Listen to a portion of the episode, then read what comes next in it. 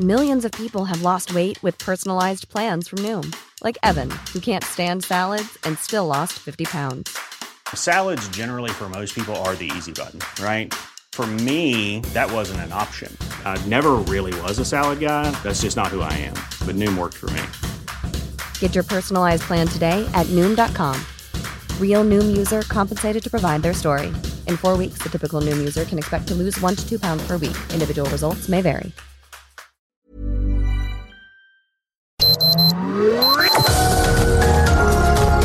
Heraldo Media Group presenta Sergio Sarmiento y Lupita Juárez. Información veraz y oportuna con un toque personal y humano. Por El Heraldo Radio, donde la H suena y ahora también se escucha.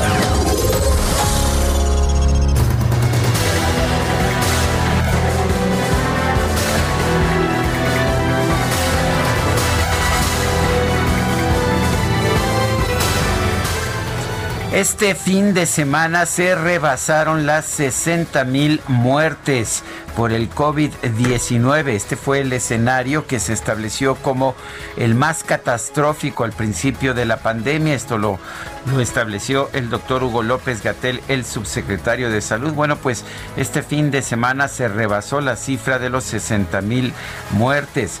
De hecho, ayer se reportaron 60.480 muertes, así como 560.164 casos acumulados, acumulados de COVID.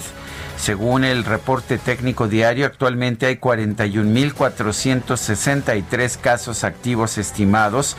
Esto es personas que comenzaron con síntomas en los últimos 14 días y quienes podrían transmitir el virus. Esta cifra representa el 7% de los casos confirmados.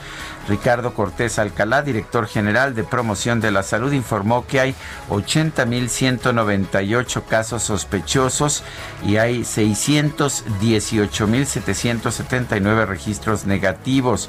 383.872 personas se han recuperado de COVID en nuestro país. Quizás lo más importante es que pues allá en el mes de marzo, si no mal recuerdo, se estableció que pues en un escenario catastrófico podría haber en México hasta 60 mil muertes. Se dijo pues que esto era muy lejano, sin embargo, debido a las ah, medidas que aplicaba el gobierno de la República, incluso el presidente dijo que México era ejemplo en el mundo en la aplicación de medidas contra el COVID. Bueno, pues resulta que estamos ya en este escenario catastrófico. Son las 7 de la mañana con 2 minutos, 7 con 2. Hoy es lunes 24 de agosto del 2020. Yo soy Sergio Sarmiento y quiero darle a usted la más cordial bienvenida a El Heraldo Radio. Lo invito a quedarse con nosotros, aquí estará muy bien informado.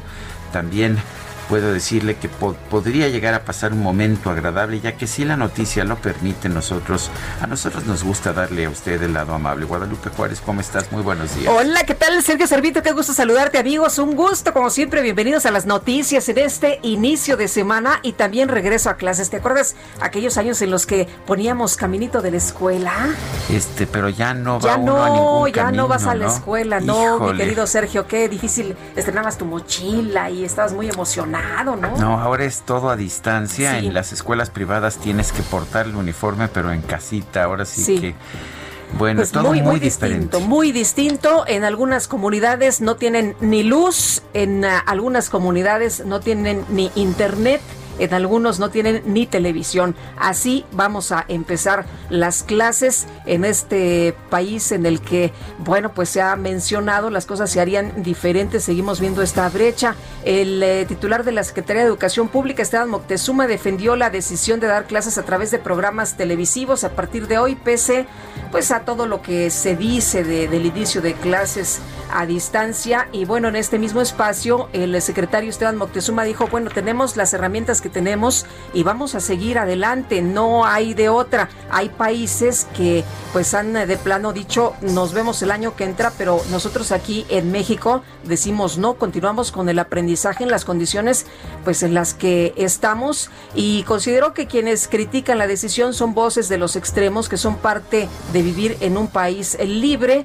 La pues eh, decisión de este inicio a distancia, de hecho es la segunda fase, es la segunda parte. El titular de la Secretaría de Educación Pública dijo a los tutores pues que había recomendaciones para tomar clases, establecer rutinas, tener un espacio fijo, dar acompañamiento y mantener contacto con los maestros. Por cierto que nosotros aquí en el Heraldo Radio a través de eh, canal de televisión 10.2 tendremos la transmisión de clases y bueno, por otra parte, por otra parte con respecto a lo del COVID que mencionaba Sergio, pues el eh, presidente dijo ayer en el mensaje dominical de regreso a clases que los niños afortunadamente no son afectados por COVID, pese a que de acuerdo con información que el mismo gobierno da, información oficial, hasta el 22 de agosto habían fallecido 211 menores que padecían esta enfermedad. También ayer el presidente dijo que la pandemia está cediendo cuando tenemos este escenario catastrófico de 60 mil muertos. Dijo que pues había menos muertos. Estaba viendo mensajes en Twitter y un tuitero decía pues las camas vacías, pero los panteones llenos. Bueno, en otros temas, una manifestación de mujeres para denunciar abusos de la policía de León allá en Guanajuato terminó con la detención entre golpes y empujones de 22 jóvenes mujeres, algunas menores de edad. ¿Y qué cree usted? Estas jóvenes denunciaron que ya en las patrullas fueron víctimas de violencia física y sexual. Este grupo de mujeres se manifestó cerca de la plaza del, templo expiatorio para exigir justicia por Evelyn, una joven que el viernes previo denunció haber sido acosada por un policía que le tocó debajo de la falda. La protesta fue interrumpida por mujeres policías que comenzaron a realizar detenciones con el argumento de que se estaban causando daños al patrimonio público. Las ah, policías subieron a las detenidas a patrullas en las que había hombres y una menor señala, una joven de 17 años, que en el momento en que me subieron a la patrulla alguien me levantó la falda y me metió la mano y también me arrancaron la blusa. Esto lo dijo en un video en el que muestra medias rotas ropa desgarrada y brazos con moretones. Pues ojalá que encuentren a los responsables, Sergio, y que hagan pagar precisamente por estos abusos. No se puede quedar así, ¿no? No se puede quedar así. Son las 7 de la mañana con 7 minutos.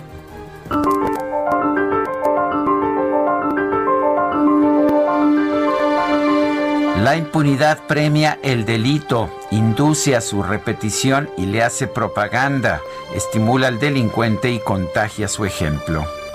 Eduardo Galeano.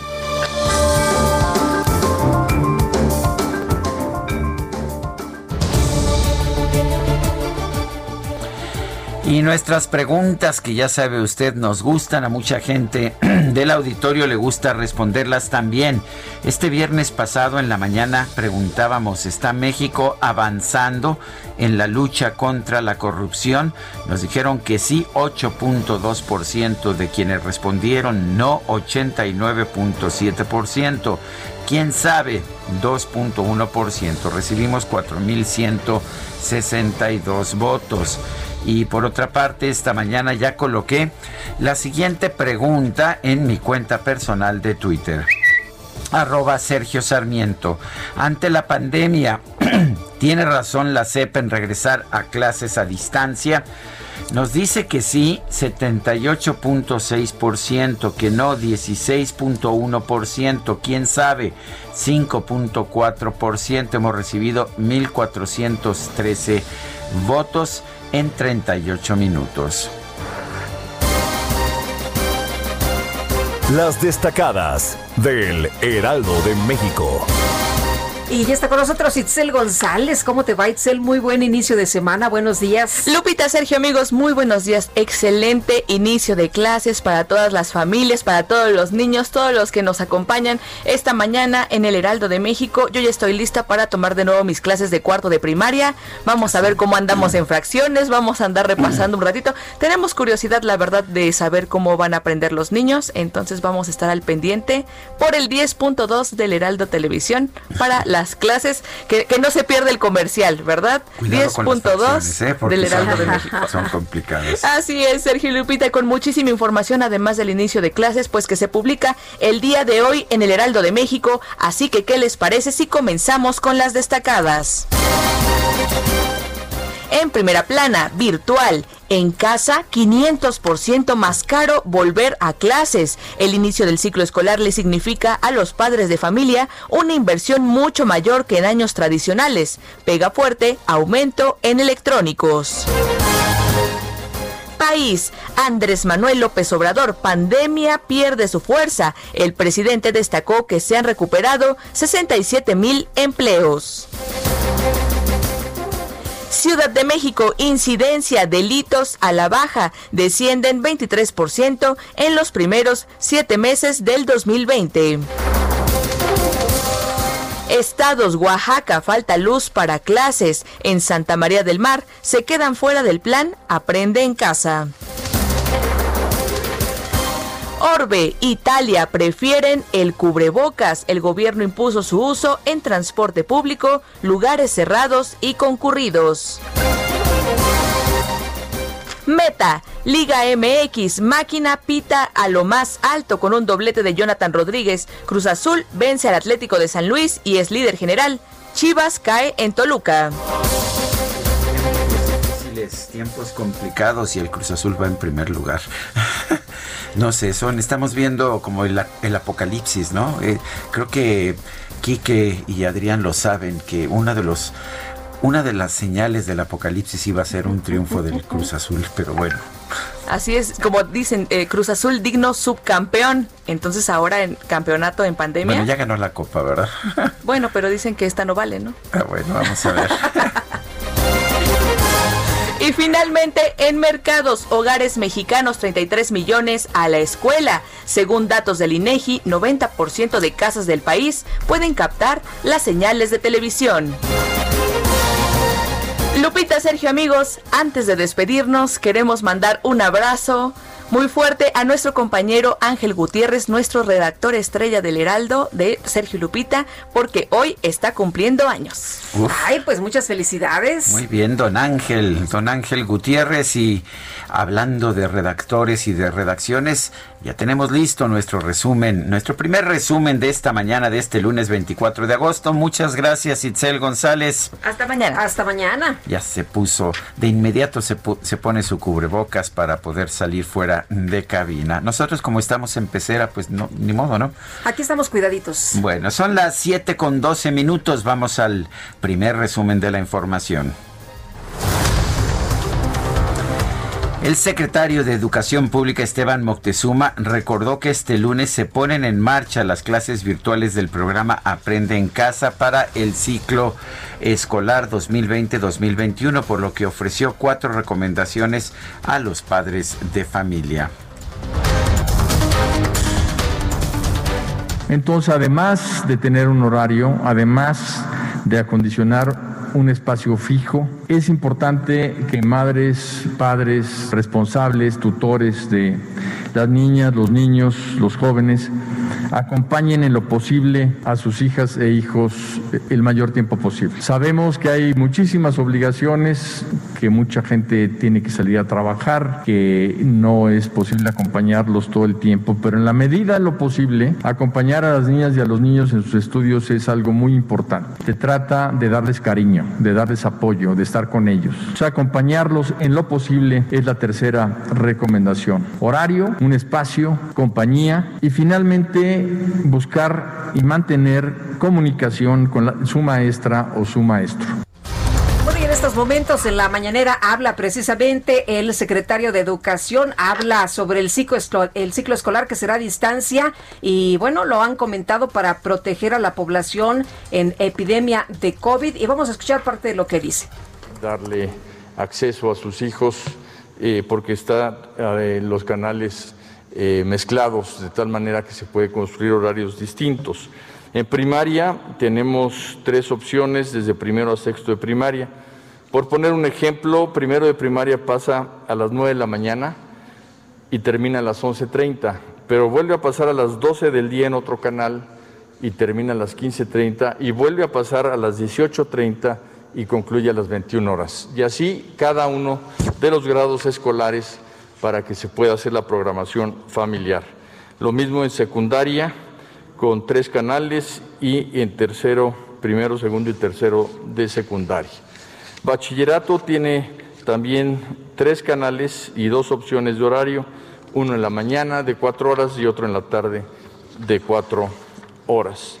Toda esta cobertura inicial, si solamente hubiéramos utilizado la televisión abierta, nos hubiera dado estas cifras que estamos eh, enseñando, que es alrededor del 88%, pero con eh, la televisión de cada uno de los estados de la red eh, estatal, con el apoyo también de televisiones locales, privadas, con el apoyo de radios. Bueno, pues ahí parte de lo que dice el secretario Esteban Moctezuma acerca de el regreso a clases a distancia. Por otra parte, en un mensaje dirigido a la comunidad educativa por el inicio del ciclo escolar, el secretario general del Sindicato Nacional de Trabajadores de la Educación, Alfonso Cepeda, aseguró que los maestros son esenciales e insustituibles. Bueno, el presidente López Obrador señaló que el regreso a clases se va a realizar a distancia para no poner en riesgo a los niños ni poner en riesgo a la población más vulnerable ante la emergencia sanitaria y de las defunciones, eh, que por lo que nos podemos observar que la curva epidémica nacional está en descenso. No, no es la voz del presidente de la República. ¿Podemos todavía recuperar esa, ese audio? Me dice nuestro equipo que sí. Eh, fue controvertida la intervención del presidente porque sí dijo que se está tomando la decisión de no regresar a clases presenciales para no poner en riesgo a los niños. Al mismo tiempo dijo que los niños no contraen el COVID, pero sí pueden ser transmisores. Lo que nos dice la experiencia médica, la experiencia científica que él mismo pues ha dicho que hay que respetar es otra cosa muy distinta. Los niños sí pueden contraer el COVID, aunque lo contraen en proporciones menores a los adultos, particularmente a los adultos mayores, pero no, parece que no encontramos, ¿verdad? El este, sí, ya, lo tenemos? A ver, vamos a escuchar.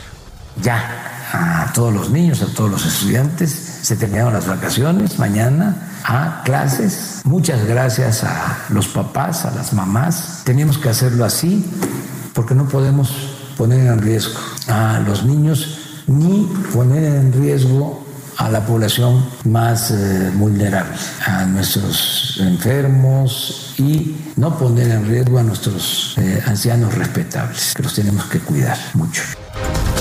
Bueno, por otro lado, el presidente señaló que durante el mes de agosto se han recuperado más de 66 mil empleos y aseguró que la epidemia de coronavirus en México está cediendo. Sí, eso fue lo que dijo, que la epidemia de coronavirus está cediendo y perdiendo fuerza nuestro país más de 60 mil fallecidos. Sin embargo, va la pandemia cediendo, eh, así lo muestran los datos en las últimas semanas, ya está perdiendo fuerza, menos contagios y lo que es más importante, menos fallecidos. Tenemos, aunque no quisiera yo eh, decirlo, esto no es para presumir, tenemos eh, camas de hospitalización suficientes el director general de promoción de la salud, Ricardo Cortés, reportó que en México hay una reducción de 9% en el registro de casos estimados de COVID-19, 12% menos pacientes recuperados y 50% menos muertes. Y de las defunciones, eh, que por lo que nos podemos observar que la curva epidémica nacional está en descenso su reporte diario sobre el coronavirus, la Secretaría de Salud reveló que en México ya suman 560.164 contagios y 60.480 muertos.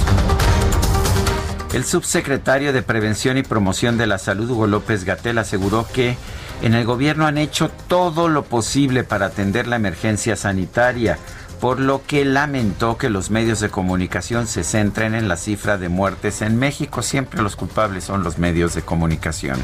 Un poco desafortunado que la profundidad del análisis sea tan escasa y que sea más el fenómeno efectista de una primera plana con eh, el número o este, este reduccionismo, esta visión simplista de querer encontrar solamente en el hoy las causas y los efectos. Y se nos olvida, o quizá, no sé si sea intencional o no, por parte de estos medios de comunicación corporativos, pero la sociedad lo sabe. La sociedad sabe que llevamos 40 años con un grave deterioro de las condiciones de vida para las mayorías y, desde luego, en consecuencia, una gran concentración del ingreso en minorías muy privilegiadas. Bueno, pues no, nada más los, medios, ¿verdad? También el pasado, 40 años, los gordos, los fumadores, los diabéticos. La concentración del ingreso. Todo, el mundo, el tiene único que no es responsable es... Él el gobierno, el presidente López Obrador, porque ellos han hecho muy bien las cosas y el pueblo lo sabe. El pueblo sabe, Sergio, 60 mil personas han muerto y 60 mil familias están enlutadas y bueno, pues siguen los contagios a pesar de que están señalando que la pandemia cede, pero no es la primera vez que escuchamos que la, pandemia, está cediendo, sí. Bueno, Gaby Sabiki Sirot, Gadi Sabiki Sirot, titular de la Comisión Nacional contra las Adicciones, aseguró que fumar eleva en 1.4 veces el riesgo de desarrollar la forma más grave de COVID-19. El titular de la COFEPRIS, José Alonso Novelo, informó que el organismo ya trabaja para establecer los lineamientos de los análisis y de la producción en México de la vacuna contra el COVID-19 que desarrollan la Universidad de Oxford y la farmacéutica AstraZeneca. El PRI en el Senado anunció que va a presentar un punto de acuerdo ante la Comisión Permanente del Congreso para citar al secretario de Salud, Jorge Alcocer, con el fin de que explique los motivos para que la COFEPRIS sea adscrita a la Subsecretaría de Prevención y Promoción de la Salud. Y la jefa de gobierno de la Ciudad de México, Claudia Sheinbaum, anunció que la celebración del Día de la Independencia en la capital será un acto simbólico. Sin embargo, aclaró que será el presidente López Obrador quien anuncie el esquema de los festejos. Y el mandatario de los Estados Unidos, Donald Trump, autorizó el uso de plasma convaleciente como tratamiento para pacientes de COVID-19. Es una especie de protovacuna.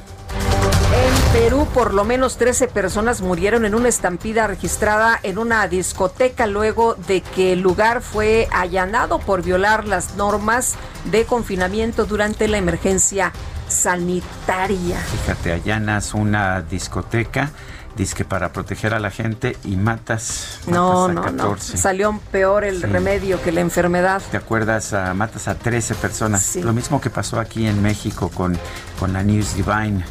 Bueno, datos recabados por la Universidad Johns Hopkins de los Estados Unidos revelan que en todo el mundo hay 23 millones 454 mil casos de COVID-19 y más de 809 mil muertes. Bueno, esta mañana el INEGI informó que en la primera quincena de agosto el índice nacional de precios al consumidor registró un incremento de 0.24% respecto a la quincena anterior y se alcanzó una tasa de inflación anual de 3.99%. El dirigente nacional del PAN, Marco Cortés, informó que su partido presentó una queja ante el INE en contra de Morena, del ex coordinador nacional de protección civil, David León, y de Pío López Obrador, hermano del presidente de la República, por uso indebido de recursos públicos para el financiamiento de campañas electorales.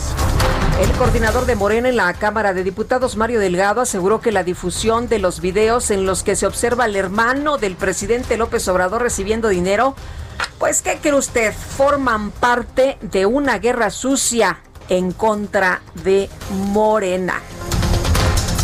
El presidente de Morena, Alfonso Ramírez Cuellar, informó que el Tribunal Electoral notificó al partido sobre su resolución en la que establece la renovación de la, de la, dirigencia nacional, la cual debe realizarse mediante una encuesta abierta. El Congreso de Baja California Sur aprobó la destitución de cinco diputados locales luego de que se realizó un juicio político en su contra por ausentarse en cinco sesiones del órgano legislativo de manera consecutiva.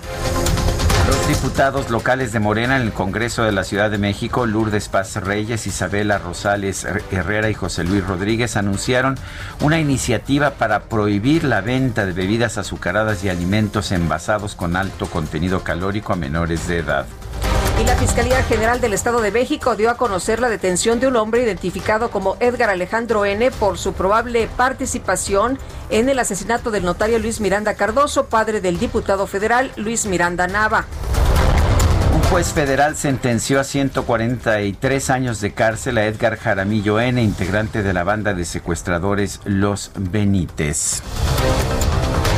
Y el secretario ejecutivo del Sistema Nacional de Seguridad Pública informó que de enero a julio se cometieron 111.266 delitos en la Ciudad de México. Elementos de la Secretaría de Seguridad Ciudadana de la capital se enfrentaron con personal de la Dirección de Asuntos Internos de la dependencia luego de que intentaron sancionar a varios policías por presuntos actos de corrupción. Guanajuato, 22 jóvenes fueron detenidas tras participar en una manifestación de mujeres que denunciaban casos de abuso por parte de la policía. Son las 7 con 25. Regresamos.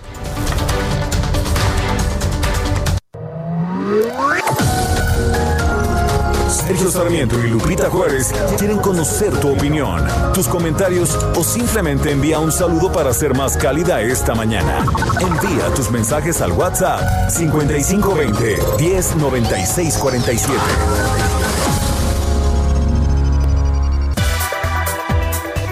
Este es el momento de decidirte con Scotiabank.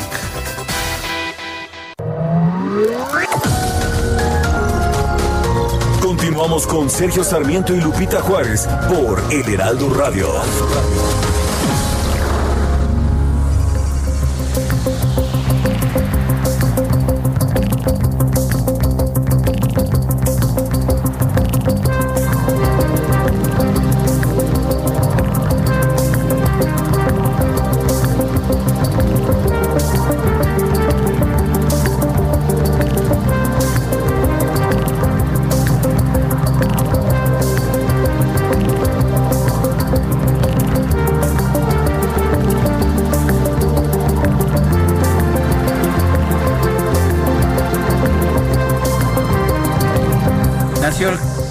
24 de agosto de 1948, uno de los grandes maestros de la música, de la música electrónica, Jean-Michel Jarre. Él está cumpliendo 72 años de edad. ¿Y qué le puedo decir? Alguien que ha venido a revolucionar la música electrónica, hijo de un, de un compositor de música para cinematografía muy conocido allá en Francia, Maurice Jarre. Sin embargo, no tuvo o tuvo muy poca relación con su padre cuando estaba creciendo, pero desde muy chico tenía gran talento para el piano y para la música. Se dedicó, al igual que su padre, también a la música y pues se ha convertido en uno de estos uh, personajes de culto, no solamente en Francia, sino en todo el mundo. Tiene, ha tenido conciertos de estos en los que hay decenas de miles de personas para escuchar a, a este hombre, este tipo de música, Jean-Michel Jarre.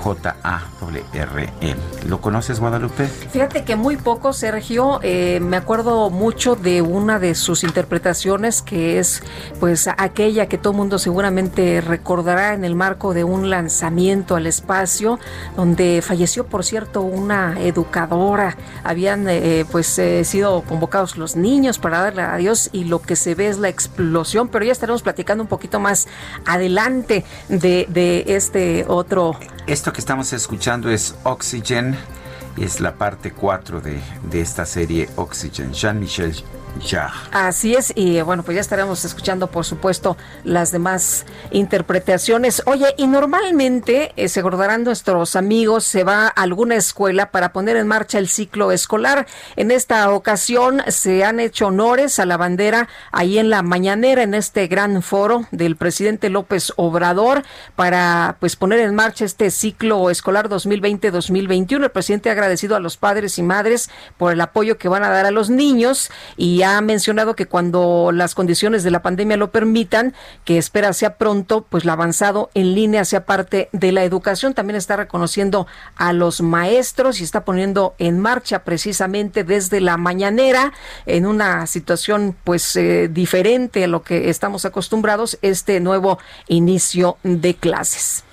Bueno, vamos, a, vamos con otros temas. Según un cálculo de la Universidad de Washington, si la pandemia mantiene su ritmo de propagación y siguen las medidas sanitarias vigentes para el primero de diciembre, nuestro país tendría ya 130 mil 387 muertes.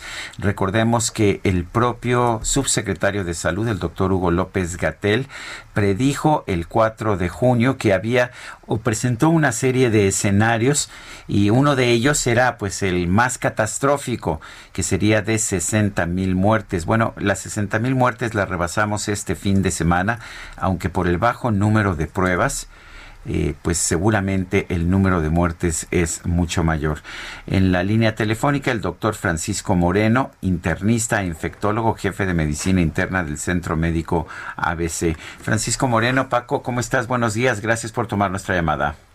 Buenos días, Lupita y Sergio, un gusto estar con ustedes. Igualmente, muy buenos días. A ver, cuéntanos en primer lugar, eh, por, qué se veían las cosas tan positivas que el escenario más catastrófico era de 60 mil muertes y ahora pues no solamente ya lo rebasamos, sino que hay una institución que dice que podríamos llegar a 130 mil. Mira, el problema es que desde que empezó la pandemia hemos caminado a ciegas. No se han realizado pruebas. El subsecretario el 8 de mayo dijo que está, íbamos a llegar al pico. El 8 de mayo teníamos 2.960 muertos.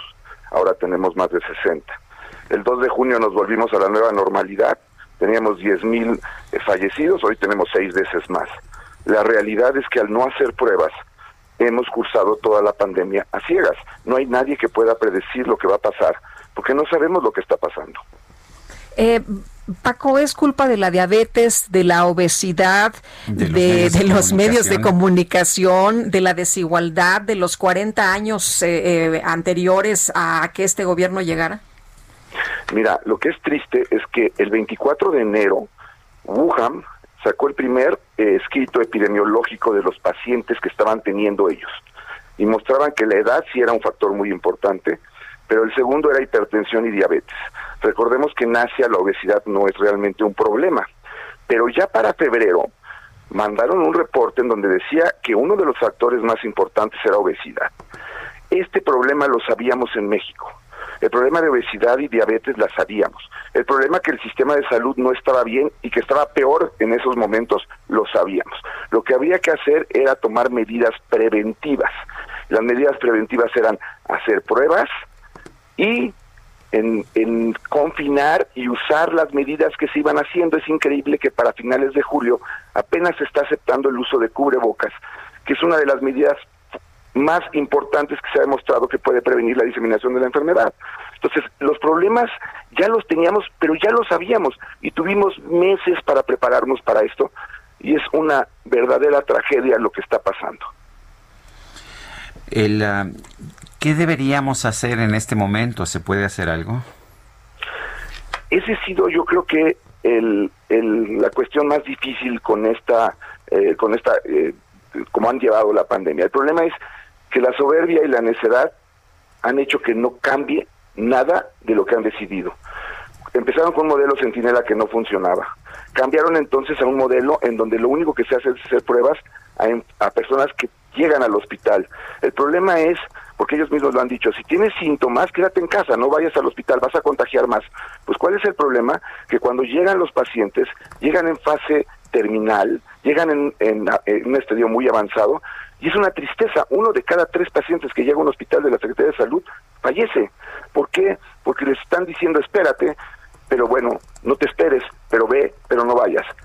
Cambiemos la comunicación, seamos congruentes con lo que se debe hacer y tenemos que prevenir que la enfermedad continúe, porque si no, sí vamos a llegar a esas cifras que cuando inicialmente dijimos que podía haber muchos muertos, la gente se puso muy alarmada. Pues la realidad es que ya lo tenemos es el momento de cambiar.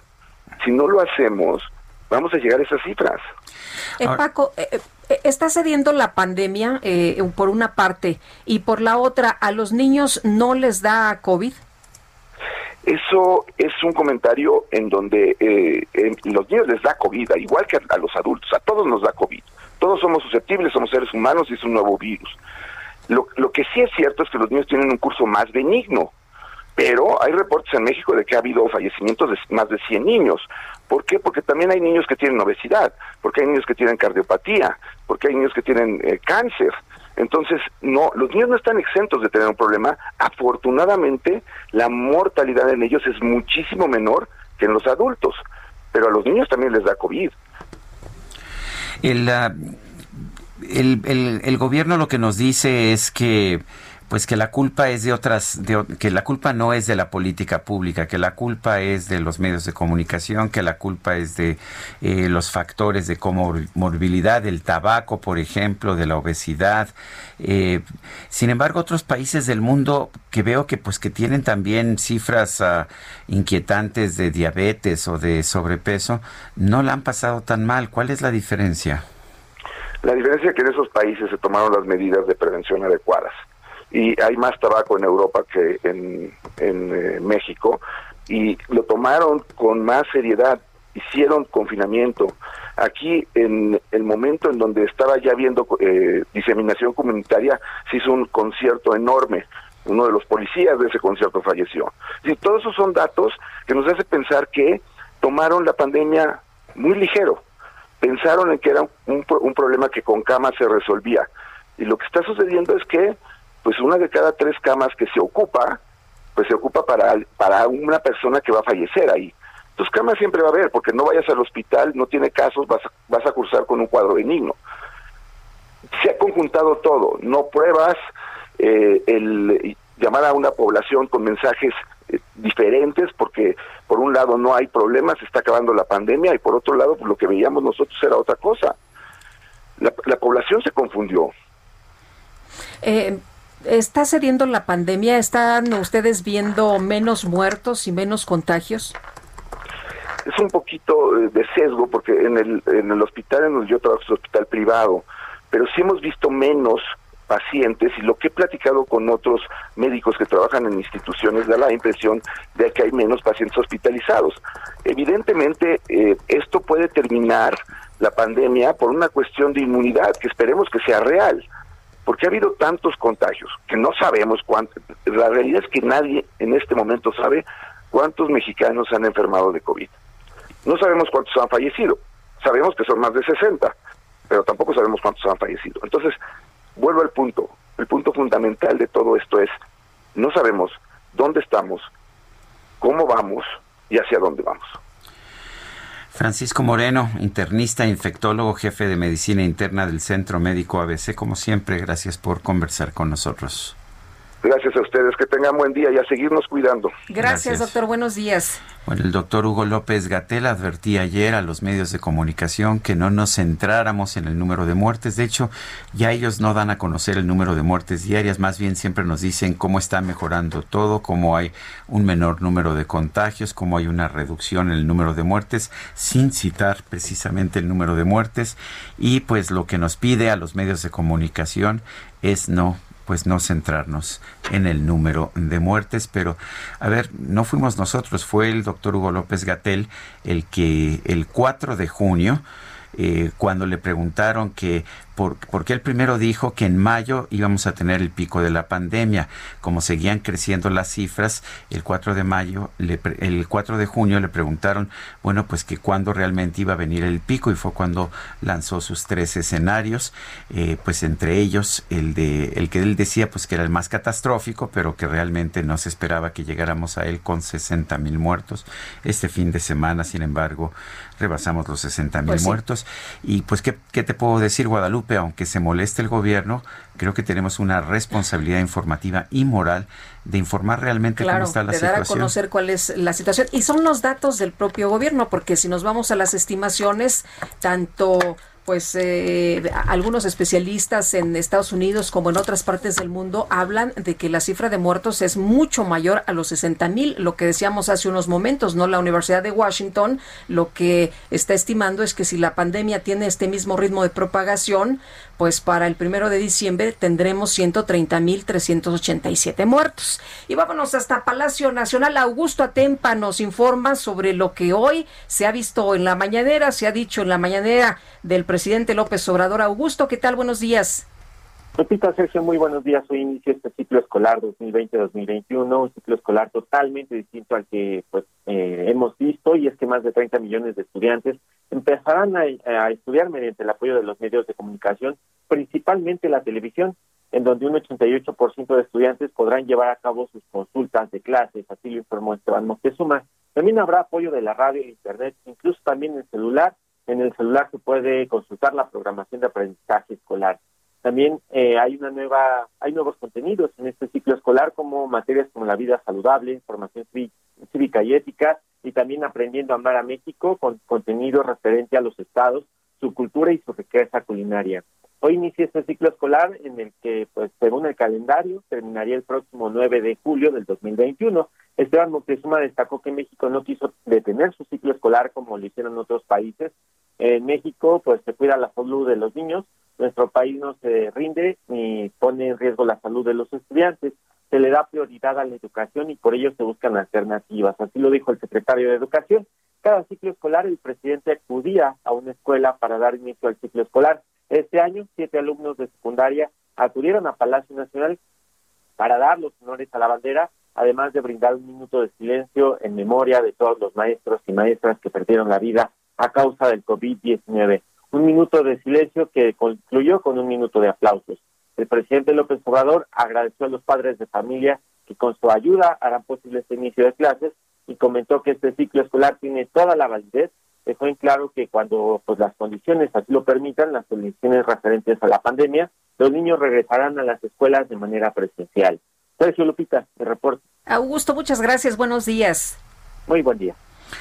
Padres de familia y expertos en educación han manifestado su inquietud ante la falta de información sobre el regreso a clases, donde serán transmitidos los contenidos en televisión y en línea. Alma Maldonado es investigadora del Departamento de Investigaciones Educativas del Centro de Investigación y de Estudios Avanzados del Instituto Politécnico Nacional. Alma Maldonado, buenos días. Gracias por tomar nuestra llamada.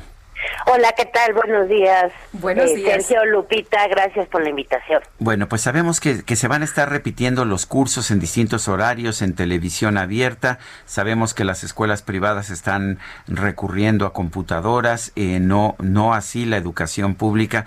¿Cómo ves estas soluciones que se han planteado para estos momentos tan complicados? Bueno, las soluciones son, eh, digamos, esto de los programas de televisión, eh, pues eh, una una respuesta ante pues esta crisis que ha generado la pandemia. se ha hecho en otras partes del mundo utilizar la televisión para poder transmitir algún tipo de contenidos, ¿no? y como bien lo señalas, pues esto abre las brechas entre las la respuesta de las escuelas privadas y la respuesta de las escuelas públicas. Eh, entonces no no había tampoco mucho más opciones en términos de que el regreso a clases se planteaba imposible ante pues la falta de control de la pandemia no entonces nos encontramos ante el regreso a clases hoy eh, sin embargo también eh, pues hemos pedido eh, más o respuestas por parte de la autoridad sobre todo en términos de cómo va a ser el acompañamiento de los estudiantes de escuelas públicas en este regreso a clases, ¿no? ¿Cuál va a ser la forma de contactarse? Porque los estudiantes si necesitan necesariamente estar en contacto con sus profesores y profesoras, eh, porque la televisión es insuficiente, eso sí lo tenemos claro todos, inclusive los libros de texto son insuficientes, eh, no sabemos si ya se entregaron todos los libros de texto. Y, y esa parte es la que no hubo nunca una forma de apoyo por parte de la Secretaría de Educación para que las maestras y los maestros tengan estas formas de contacto con sus estudiantes y va a depender realmente de de las maestras y los maestros cómo se va a realizar este acompañamiento. Entonces nos encontramos ante ante esa situación. Hoy vamos a ver los programas, veremos el contenido, veremos cómo están funcionando, eh, pero creo que sí existe incertidumbre por parte de, de muchas madres y muchos padres, ¿no? Ahora, Alma, lo que nos están diciendo es que esto que se está haciendo es lo mejor que hay. Eh, eh, es eh, lo que tenemos que aprovechar, que no se podría haber hecho de otra manera. ¿Tú cómo ves? ¿Es positivo o no? Yo creo que no necesariamente es lo mejor que hay ante estas dos, dos formas, dos grandes interrogantes que nos quedaron pendientes, ¿no? Por un lado, eh, esto que le señalo, cuál va a ser la forma de contacto eh, entre maestros y estudiantes, y yo creo que hoy los padres de familia que nos están escuchando, las madres, pues se están preguntando justamente eso, ¿no? Eh, ¿Cómo van a estar presentes las maestras y los maestros eh, en el día a día, en la semana? Y no hubo nunca una forma de apoyo directo a las maestras y los maestros para que puedan estar en contacto. Y con, con apoyo me refiero a qué otras plataformas, apoyo de algún tipo para que pudieran eh, emplear, utilizar el teléfono, por ejemplo, eh, eh, alguna herramienta de, de mensajería telefónica con los estudiantes se nos cortó la comunicación. Me parece que hubo un, un, apagón. Un apagón, Se han vuelto cada vez más frecuentes, no solamente en la Ciudad de México, sino también aquí. es muy probable que usted nos esté escuchando. En este momento nosotros no, no, no tenemos retroalimentación, no podemos escuchar nada que venga de fuera. Pero estamos, estamos conversando, le puedo decir, con Alma Maldonado, investigadora del Departamento de Investigaciones Educativas del Centro de Investigación y de Estudios Avanzados del Instituto Politécnico Nacional. Cuando tenemos apagones de este tipo, eh, perdemos el contacto con el exterior. De hecho, no podemos escucharnos a nosotros mismos, pero ya lo que hemos aprendido es que no, no, que la gente sí nos está, la gente sí nos está escuchando. Eh, parece que ya tenemos nuevamente a Alma Maldonado. Alma, perdón, tuvimos un apagón aquí, ya no te escuchábamos nosotros, aunque tengo entendido que nuestro público sí te estaba escuchando. Pero bueno, nos estabas, nos estabas hablando de todas estas dificultades de la educación, de la educación a distancia.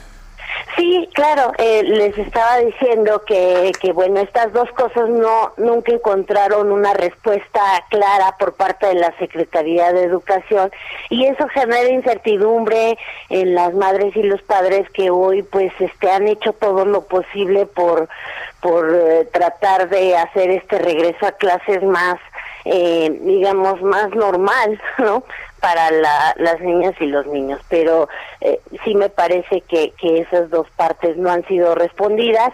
Y la tercera es, eh, pues todos los, estudiantes que no fueron nunca contactados por sus profesores y profesoras desde el año pasado que cerró el curso, que según eh, la propia Secretaría, pues estamos hablando de una cantidad considerable. Entonces, en la medida en que en que no hay respuestas hacia esos temas pues eh, creo que este regreso sí se ve algo complicado no esperamos que que la, los programas de televisión eh, en, en efecto sean una buena herramienta. Insisto no pueden ser suficientes porque no lo son en ninguna parte del mundo y, y en los propios sistemas donde se usa la televisión, siempre necesitas ese acompañamiento por parte de, de las profesoras y los profesores o, o, el propio uso de los libros de texto, ¿no? Entonces creo que esos son algunos de los retos que tiene que tienen las autoridades y también sabemos que en los estados hay distintas formas de implementación y distintas formas formas de apoyo. Algunos estados han tratado de dar más respuestas y creo que eso también tenemos que estar muy al pendientes cómo va a suceder. Pues Alma Maldonado, gracias por hablar con nosotros a este respecto y estaremos aprendiendo eh, qué tal eh, educamos y a ver, esperemos que podamos educar cada vez mejor a distancia. Gracias, Alma.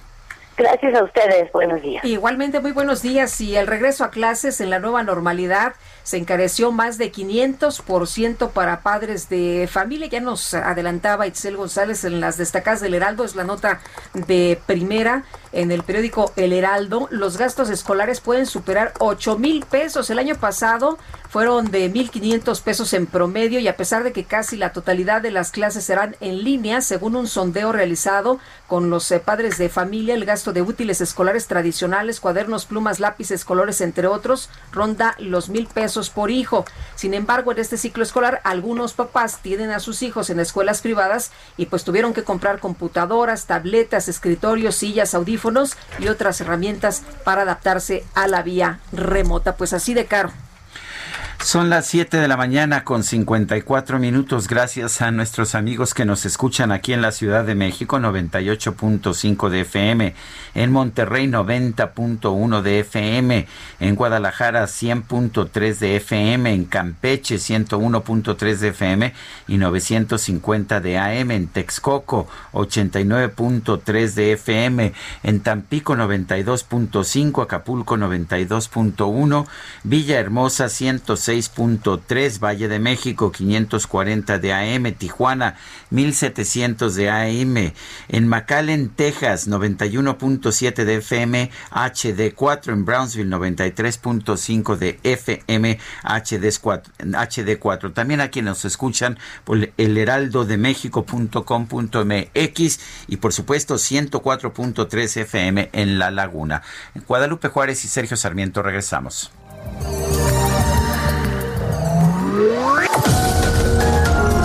Sergio Sarmiento y Lupita Juárez quieren conocer tu opinión, tus comentarios o simplemente envía un saludo para ser más cálida esta mañana.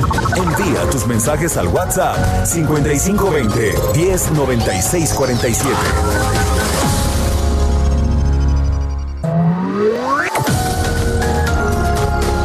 Continuamos con Sergio Sarmiento y Lupita Juárez por El Heraldo Radio.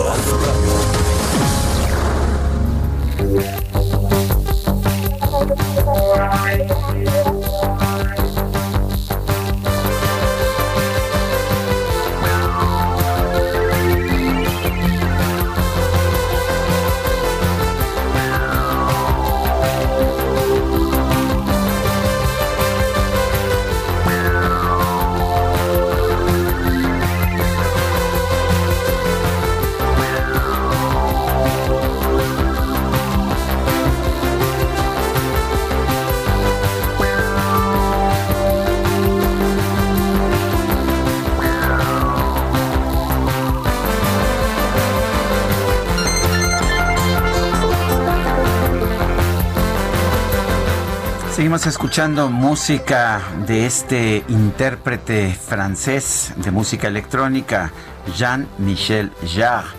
Esto se llama Equinox, parte 5.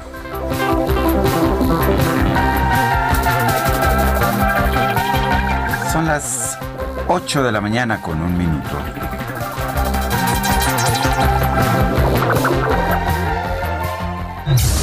El pronóstico. Y vamos con Emanuel Pérez, meteorólogo del Servicio Meteorológico Nacional de la Conagua. ¿Cómo nos va a tratar el clima en las próximas horas? Emanuel, buena semana, buenos días. Hola. ¿Nos escuchas, Emanuel? Bueno, sí, bueno, bueno. Ah, sí, hola, hola ¿cómo te va? Buenos días. Ah, ¿qué tal? Buenos días. Los escucho bien aquí desde el Servicio Meteorológico Nacional de la Comisión Nacional del Agua. Adelante con toda la información. ¿Cómo nos va a tratar el clima? Cuéntanos.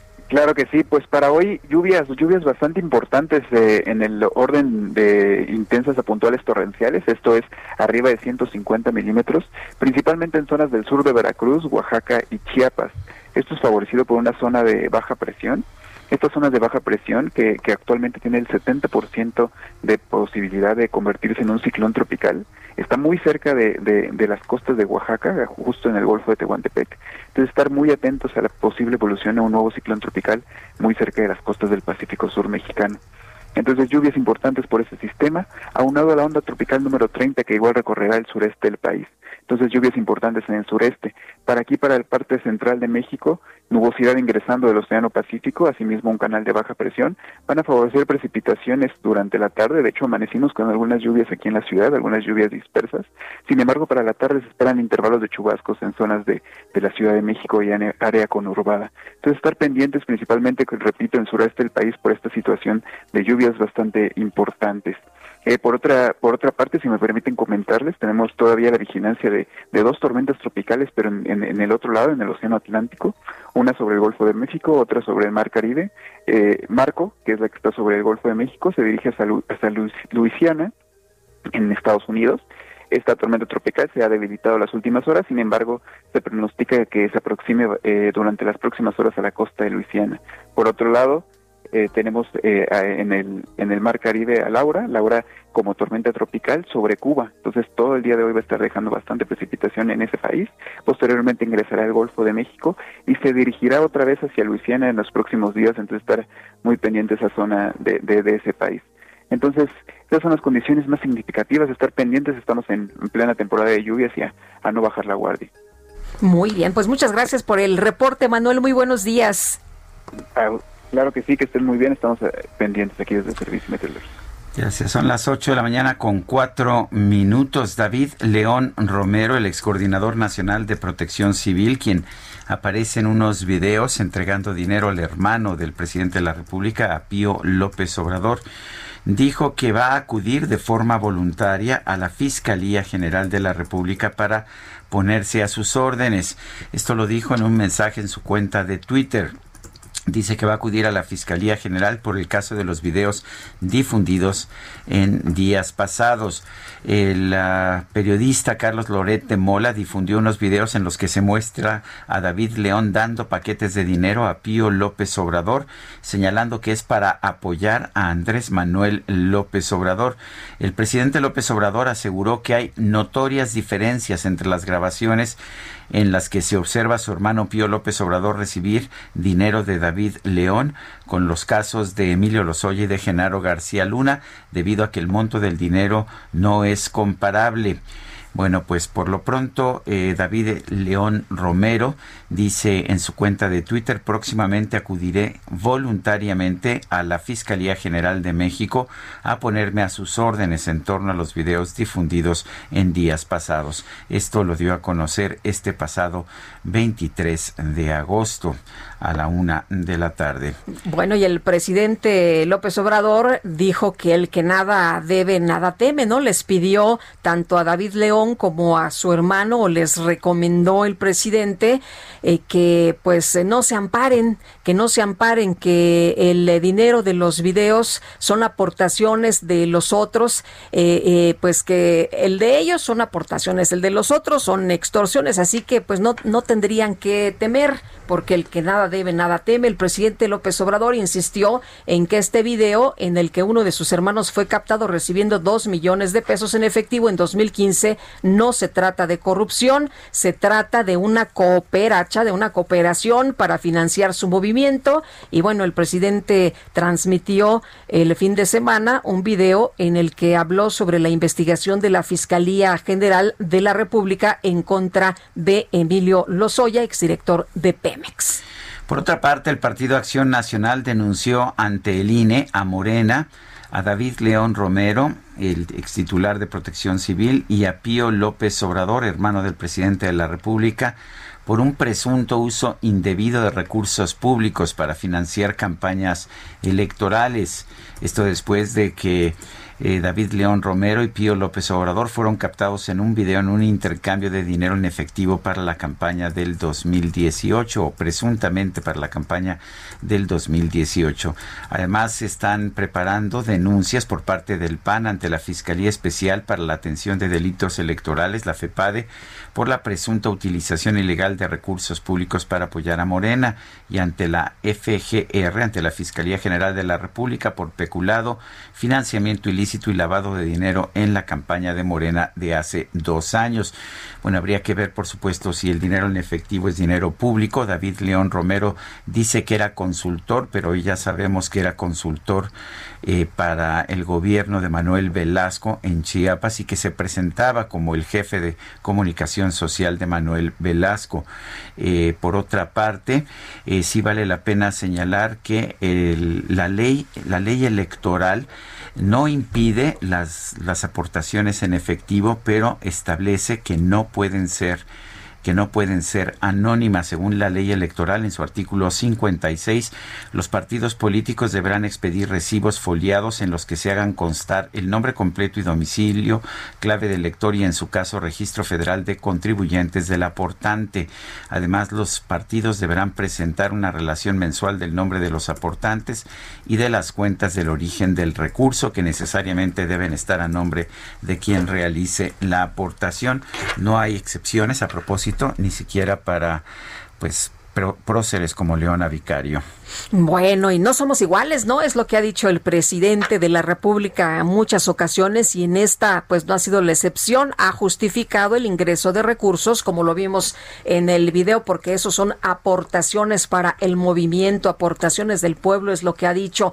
Y la Unidad de Inteligencia Financiera investiga a todos los involucrados en los intercambios de dinero captados en videos difundidos esta semana que pasó, desde Emilio Lozoya hasta Pío López Obrador, es lo que se ha comentado. Y bueno, pues eh, Pío López Obrador, hermano del presidente Andrés Manuel López Obrador y también de David León Romero, ex titular de la Coordinación Nacional de Protección Civil. La investigación obedece a la difusión de estos videos que datan de 2015 en los que Pío López Obrador recibe 12 bolsas, dos paquetes con dinero en efectivo de David León Romero para financiar la operación del Partido Morena en el estado de Chiapas. Son las 8 de la mañana con 9 minutos. El Químico Guerra con Sergio Sarmiento y Lupita Juárez. Y ya está con nosotros el Químico Guerra. Adelante, Químico, ¿qué nos tienes esta mañana?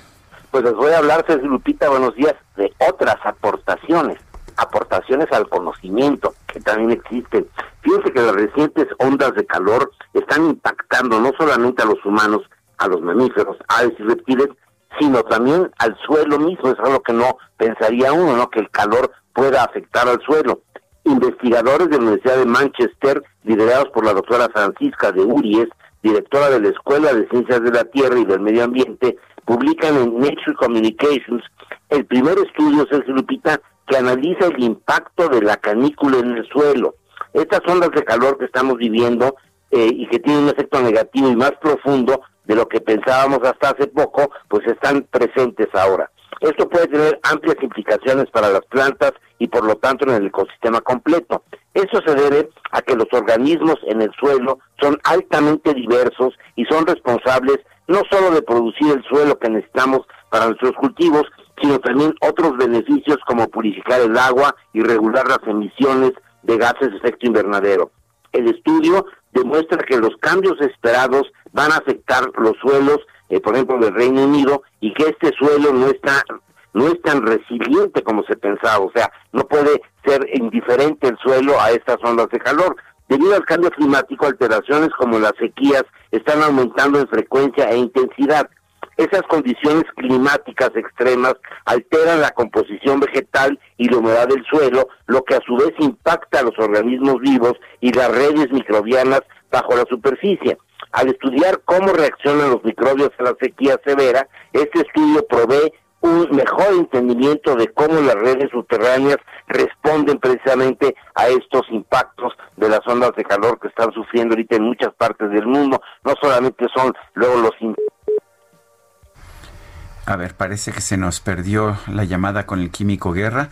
Eh, creo que tenemos ya en la línea telefónica a Marco Antonio Baños. No sé si vamos primero con Marco Antonio Baños y regresamos después con el químico Guerra. Lupita, adelante. Pues Marco, te saludamos con mucho gusto. Marco Antonio Baños, ex consejero del INE y especialista en temas electorales. ¿Cómo estás? Buenos días. Hola Lupita, Sergio, buenos días. Eh, a ver, eh, Marco Antonio, cuéntanos lo que vimos, esta entrega de dinero en efectivo en que pues dos personas dicen que es para una campaña política.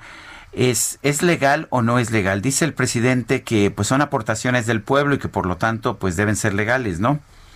Mira, eh, para empezar, Morena ya tenía registro de partido político, hay un procedimiento para la recepción del dinero de los partidos políticos que consiste en que eh, primero si es dinero en efectivo tiene un límite que son eh, 90 eh, UMAS, en ese momento poco más de 6 mil pesos, y una vez que se recibe el dinero en efectivo tiene que ser expedido un recibo en nombre de la persona que entregó el dinero y luego después ingresarlo a las cuentas del partido para que sea reportado al INE.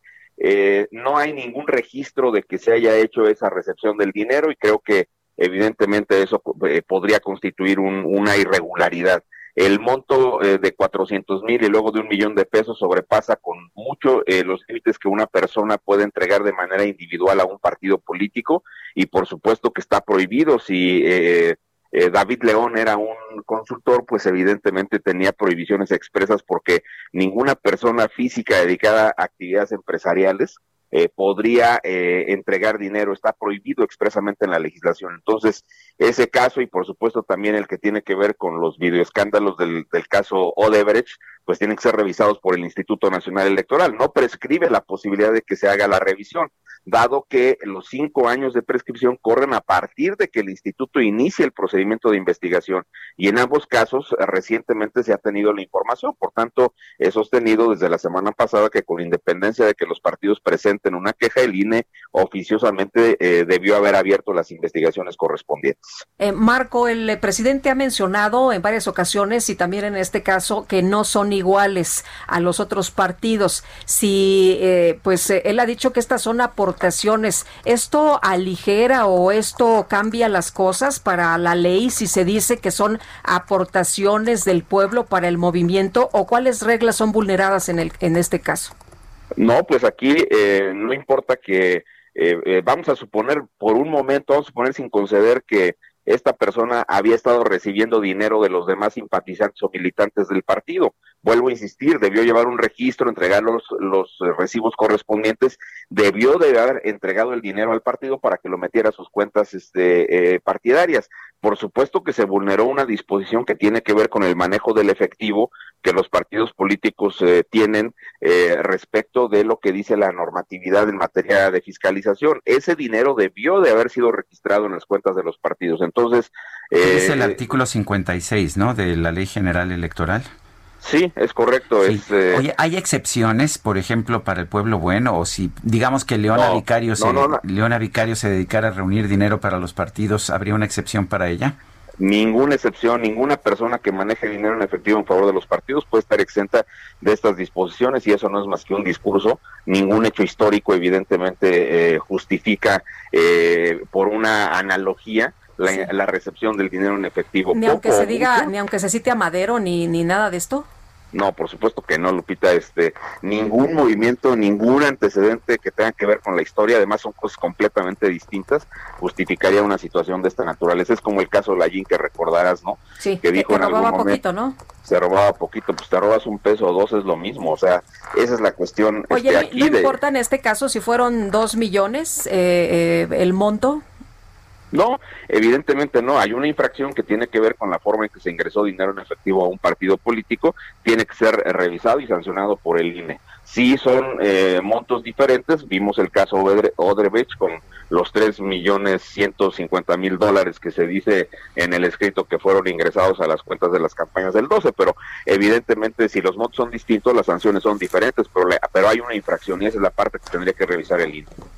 Bueno, oye, entonces tú dices que eh, independientemente que los partidos vayan al instituto para pedir que se haga una investigación, el INE tendría que tomar esto ya de manera inmediata y estar haciendo las investigaciones correspondientes. Sí, en mi opinión, oficiosamente se pudo entablar el procedimiento ya. Hasta donde se ha filtrado en los medios, parece que ya hay una solicitud expresa de, de un funcionario del PAN y eh, también se ha mencionado por parte del PRD y del propio PAN que van a presentar las quejas, pero no era necesario esperar a eso. El Instituto Nacional Electoral tiene facultades para iniciar de oficio los procedimientos. En el financiamiento privado, eh, cada quien tiene que decir de dónde viene el dinero, quién es el que lo recibe, quién lo otorga. Tiene que darse como que se llena como un formato para especificar ante el INE. Sí, se, se dice en un formato especial que tienen los partidos, que está autorizado por el propio Instituto Nacional Electoral, cuánto se recibió y eh, obviamente se tiene que registrar para que se informe eh, al instituto cuánto se ha recibido en efectivo. Entonces, esa parte se debió haber reportado en los informes eh, de gastos, de ingresos y gastos de los partidos políticos y hasta donde yo recuerdo en, las, en la fiscalización del 2015, concretamente el caso de Chiapas, esas cantidades no estaban mencionadas. ¿Qué pasa si se comprueba que hubo un delito electoral? ¿Se le quita el registro al partido? ¿Se sanciona a las personas? ¿Qué, qué ocurre? Se va a sancionar al partido concretamente con la recepción de esa cantidad de dinero y generalmente es por un monto del 150% de lo que se recibió. Marco Antonio Baños, gracias. Un abrazo para todos, eh, Sergio, Lupita, muchas gracias por la oportunidad. Buenos días, Marco. Bueno, eh, este día aparece una columna, en uh, el, se publica una columna en el periódico El Heraldo eh, que se titula Reaparecen los zapatistas. ¿Cómo ocurre esto? Eh, vamos a preguntarle al autor, Alfredo González Castro, director editorial del Heraldo de México. Alfredo, ¿cómo estás? Muy buenos días. Gracias por tomar nuestra llamada. Buenos días, Lupita. Buenos días, Sergio. Buenos días a, los amigos del auditorio. Pues, como bien lo dice Sergio, eh, reportes de inteligencia del gobierno federal advierten de, una, de un activismo inusual del Ejército Zapatista de Liberación Nacional de Chiapas y prevén que en breve este tema dará mucho de qué hablar. No descartan eh, incluso que antes de que concluya el año tomen algunas algunas cabeceras municipales incluso provocando daños mayores a los que ocasionaron allá el 1 de enero de 1994 cuando se levantaron, que es una fecha que todo el mundo recuerda. Y bueno, pues la, esta información se ha manejado con mucho sigilo, pero bueno, el gobierno ya cuenta con indicios que les hace suponer que la capacidad de fuego de los zapatistas es mayor, sobre todo por las alianzas y acuerdos que han logrado con otros grupos recientemente. Eh, eh, no desechan incluso la idea de que personajes de la política y derivaciones de grupos nuevos estén involucrados como el ejército revolucionario indígena. De lo que también tiene certeza, de lo que sí tiene certeza eh, el gobierno es de que el EZLN está completamente en contra del gobierno federal y sobre todo del gobierno del estado que encabeza el morenista Rutilio Escandón, quien, a quien acusan de, de total abandono en el estado y, y, incluso se dice que parte de este conflicto que, existe en Chiapas tiene que ver con el rompimiento del gobernador con personajes claves de la política como el exmandatario Manuel Velasco. Y bueno, eh, Sergio, Lupita, amigos del auditorio, solamente para ilustrar este tema, hace hace días, hace algunos días se presentaron algunos acontecimientos. Por ejemplo, el 17 de agosto, el Ejército Revolucionario Indígena que surgió allá en las montañas de Ocosingo exige exigió el retiro de la Guardia Nacional y del Ejército. Lanzó una primera declaración de guerra con 13 puntos, así le llama, en los que entre otras cosas se manifiesta en contra del, del TEMEC y piden también el retiro de todos los programas sociales. Cuatro días después, el 21 de agosto, indígenas eh, de Aldana anunciaron la creación de grupos de autodefensa para hacer frente a grupos que tienen ya asoladas a sus comunidades e informaron de una alianza con el ZLN y grupos de autodefensa de Chiapas y otras entidades.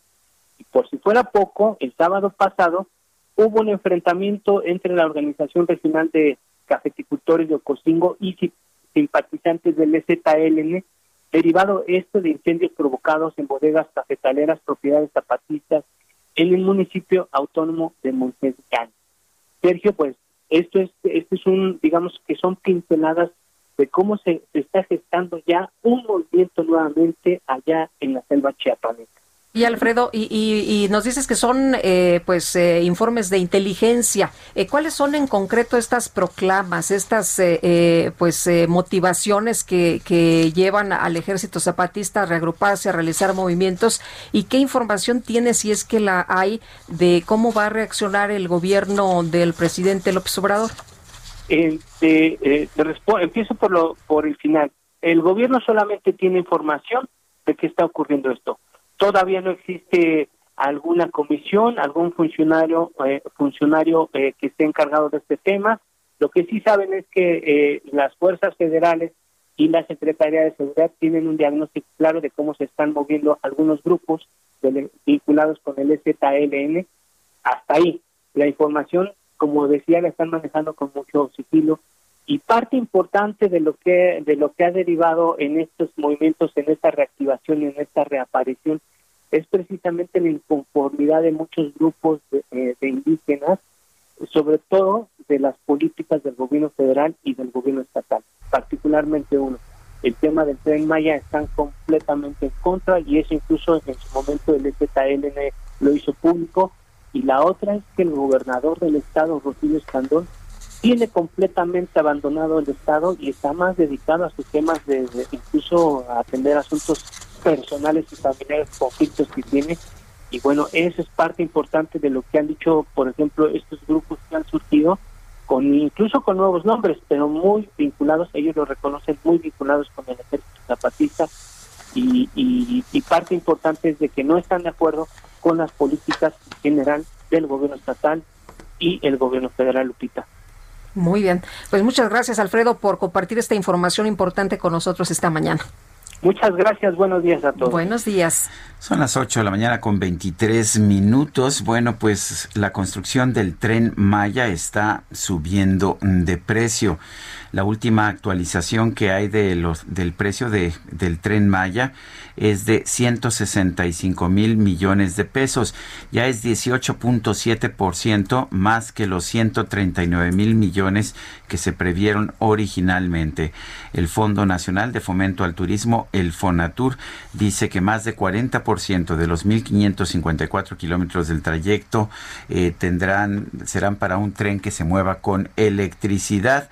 Eh, dice que se va a requerir una inversión adicional de entre 25 mil y 26 mil millones de pesos que van a provenir de recursos públicos. Recordemos que si bien se dijo originalmente que el tren Maya sería, sería construido por concesionarios privados, al final pues no hubo quien quisiera poner el dinero, de manera que son recursos públicos los que se están utilizando en el tren Maya.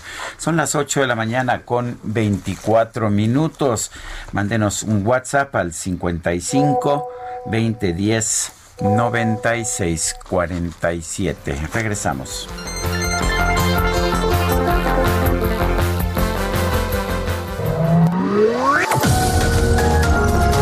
Sergio Sarmiento y Lupita Juárez quieren conocer tu opinión, tus comentarios o simplemente envía un saludo para ser más cálida esta mañana. Envía tus mensajes al WhatsApp 5520 109647.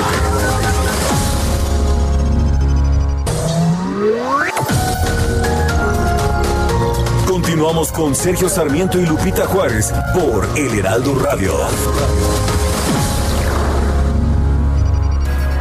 Jaque Mate con Sergio Sarmiento.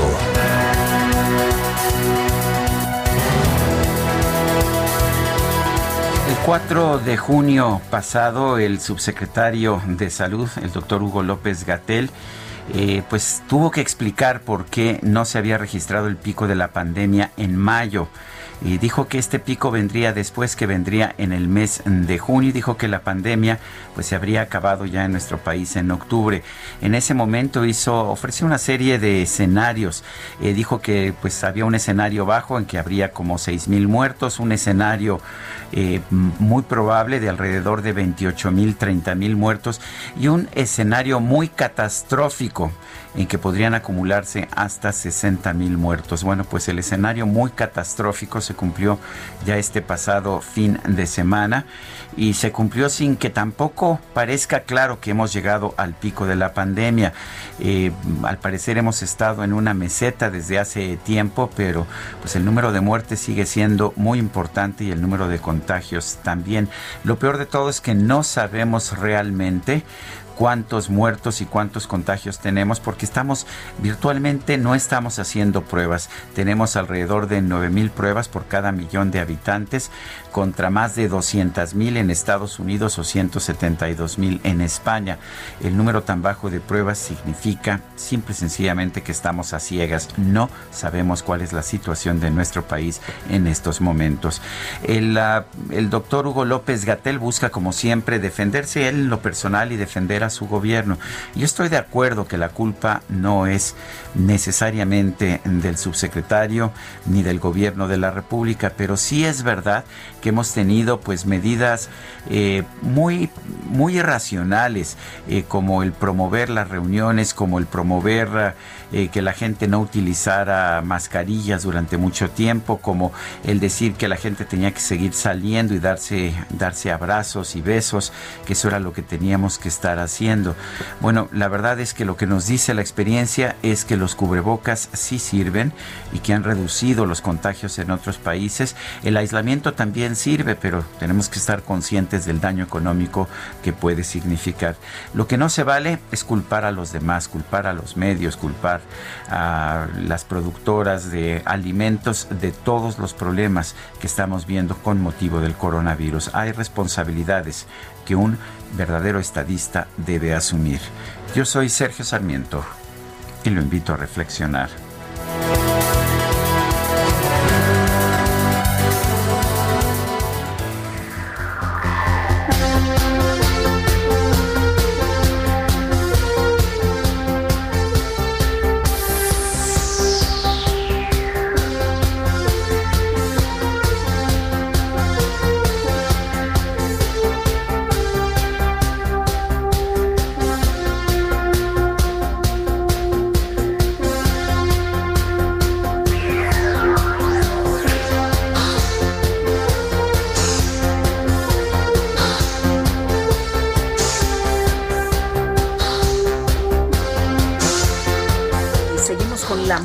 Con los mensajes. Esto se llama Fourth Rendezvous. Es música de Jean-Michel Jarre, un músico francés de música electrónica que está cumpliendo el día de hoy 72 años de edad. ¿Cómo pasa el tiempo, verdad? Cuando compuso esta se veía bien chavillo. Así es. Oye, ya, ya pasaron como como 20 años se me hace. ¿Más? Yo creo que sí, de, de esta sí. De esta sí. Oye, dice el presidente, dicen nuestros amigos del auditorio, Janssen, eh, dijo AMLO que se han recuperado más de 66 mil empleos. Irónicamente, podríamos pensar que son los de las personas que han muerto por COVID. Eh, Oso, es Oso Cardex dice buen día para los dos, un abrazo y cuídense mucho, porfa. Almaro Arjona, dúo dinámico, saludos, los quiero mucho desde Ciudad Jardín, Coyoacán, excelente lunes e inicio de semana. 8 de la mañana con 35 minutos, vamos con Daniel Magaña, está pues allá en el, en el casi cerca del centro de la Ciudad de México, en Avenida Hidalgo y Paseo de la Reforma. Adelante, Daniel. Aquí es Sergio Lupita. Daniel, no te estamos escuchando bien. Vamos a tratar de mejorar la calidad de la llamada. Eh, pero sí estaba completamente entrecortado lo que estábamos escuchando de Daniel Magaña. Oye, este fin de semana me fui a echar una vueltita al centro a ver cómo andaba el movimiento de, de la gente, a ver si pues estaban en sus casas, quién andaba saliendo por ahí y me encontré en el centro ahí por la Alameda muchísima, muchísima gente, eh, ya sabes, eh, muchos eh, pues con el cubrebocas en el cuello, en la papada, en pues donde se lo pueden acomodar de arete y algunos pocos con el cubrebocas realmente puesto como se debe, muchísimo movimiento y la verdad de las cosas es que pues bien preocupante. Y no sé si ya esté Daniel, vamos con Israel Lorenzana. Entonces, Israel Lorenzana está ya en Tacubaya. Adelante, Israel. Sergio Lupita, muchísimas gracias. Un gusto saludarles. Un buen inicio de semana para ustedes, por supuesto, para nuestros amigos del auditorio.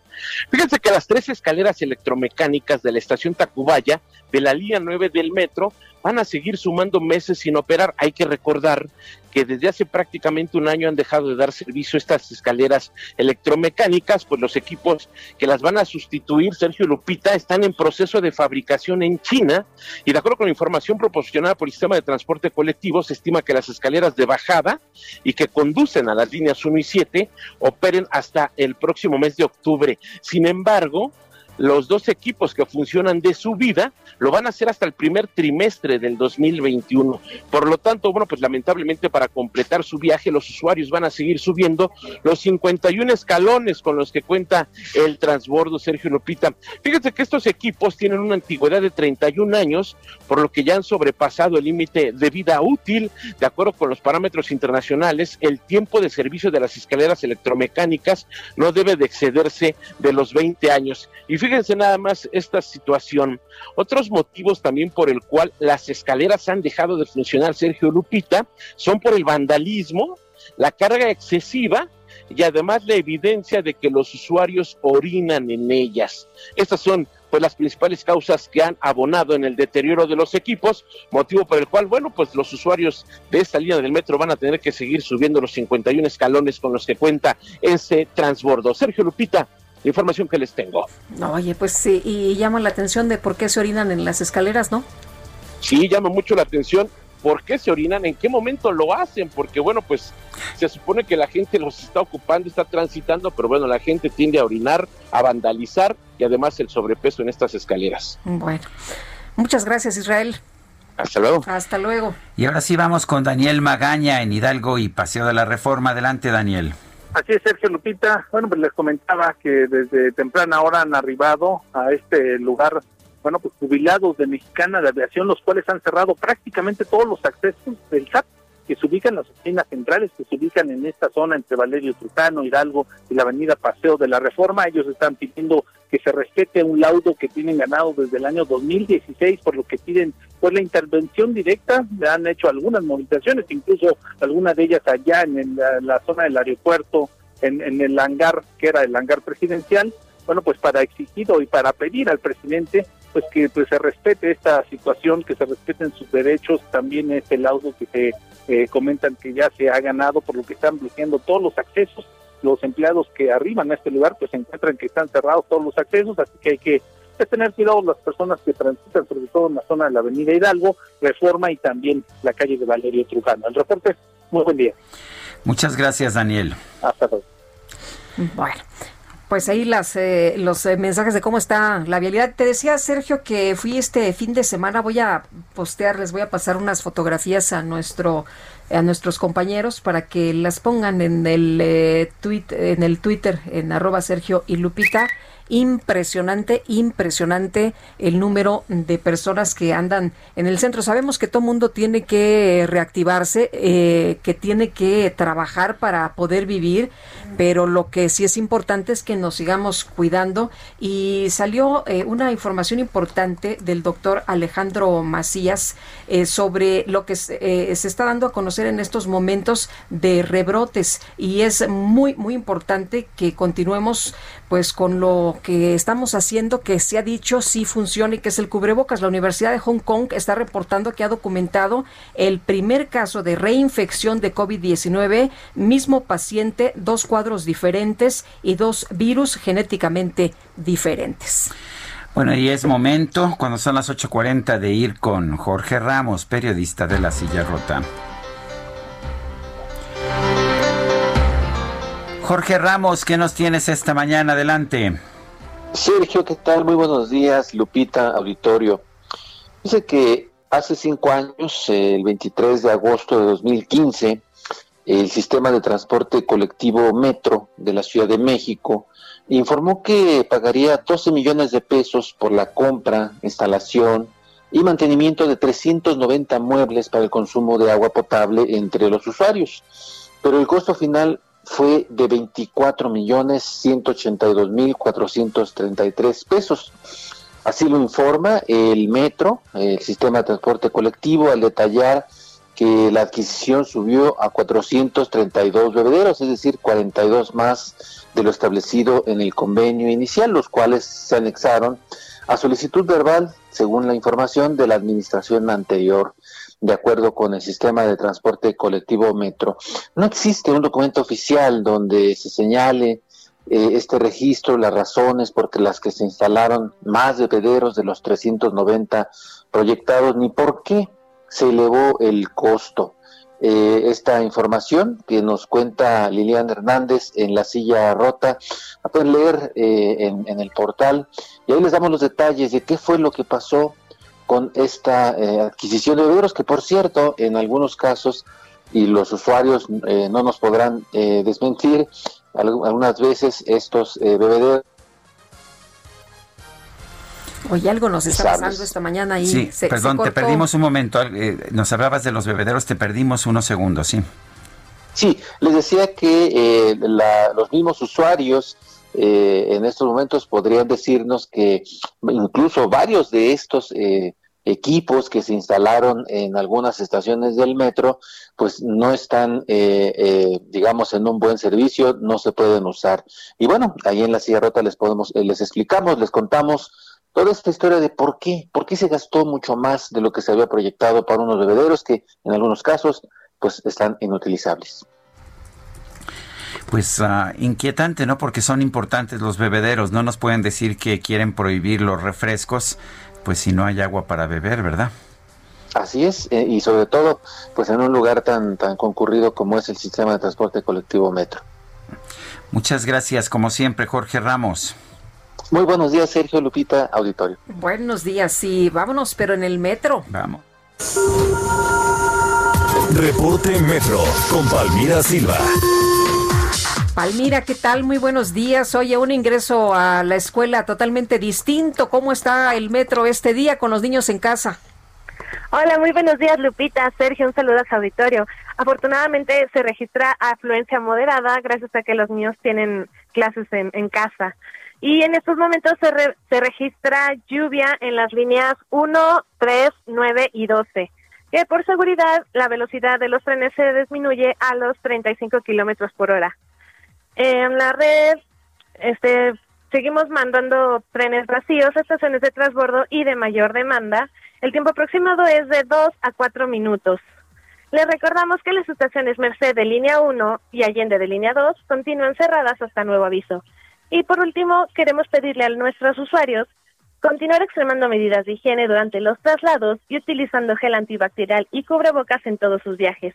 Esta es la información por el momento. Que tengan excelente inicio de semana. Igualmente, muy buenos días. Buenos días, hasta luego. Son las 8 de la mañana con 43 minutos. Beatriz Gutiérrez Müller, la esposa del presidente, habló sobre los videos de su cuñado Pío López Obrador recibiendo dinero de David León Romero, hizo referencia pues a las actividades de Leona Vicario. Eh, Leona Vicario, un personaje que se está rescatando ahora de la historia de nuestro país. De hecho, es, ah, se festeja el año de Leona Vicario. Pero pues vamos a conversar con Celia del Palacio, historiadora y autora del libro Leona, una novela sobre la heroína de la independencia, Leona Vicario. La tenemos en la línea telefónica. Celia del Palacio, buenos días, ¿cómo estás?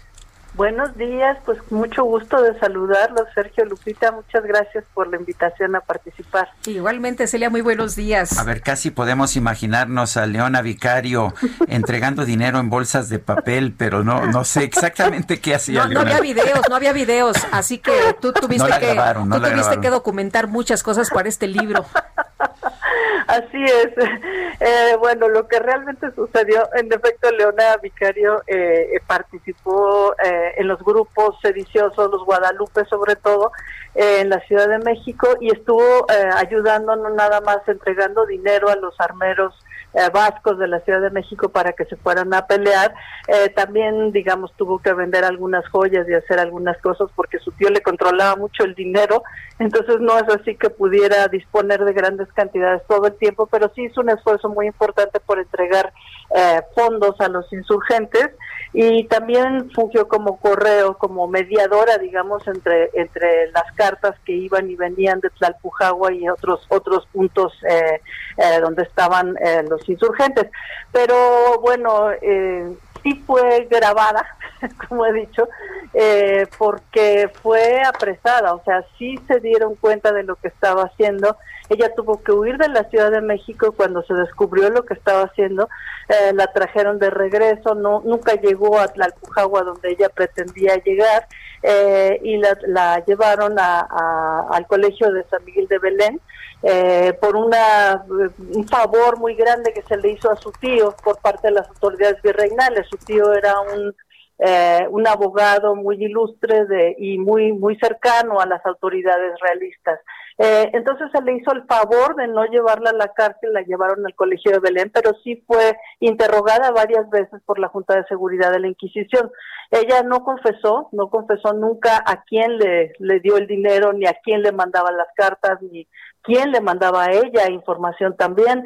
Eh, nunca confesó, pero eh, la interrogaron varias veces ahí en el colegio de Belén y logró huir gracias a la participación también de, de los insurgentes que fueron por ella, fueron la sacaron ahí a punta de pistola del colegio de Belén y tuvo que huir de la Ciudad de México. De ahí en adelante estuvo pues a salto de mata durante varios años eh, siguiendo pues la ruta de la de la insurgencia, primero en Oaxaca, luego en Chilpancingo, Tierra Caliente de Guerrero, eh, Michoacán, ¿no? El Estado de México, donde tuvo a su hija en una cueva. Entonces, bueno, digamos, todas, todo lo que, eh, los delitos de las, de los que la acusaban están grabados, así lo digo yo, en los papeles eh, de la, de la, de la Junta de Seguridad y pues sí le fue bastante mal por entregar todas estas cantidades a, a los insurgentes. O sea, sí hubo sanción. Por supuesto, no, este, por supuesto, estuvo a punto de, ser condenada probablemente a cárcel o incluso a una pena mayor. Eh, solamente por el favor que le hicieron al tío estuvo ahí guardada en el colegio de Belén eh, y no sabemos qué hubiera ocurrido si no la hubieran sacado de ahí los propios insurgentes. ¿Cómo ves que se recupere a estos personajes y que se les haga pues este este tipo de homenajes y estatuas por una parte y por otra eh, cómo ves que los usen los políticos para su conveniencia?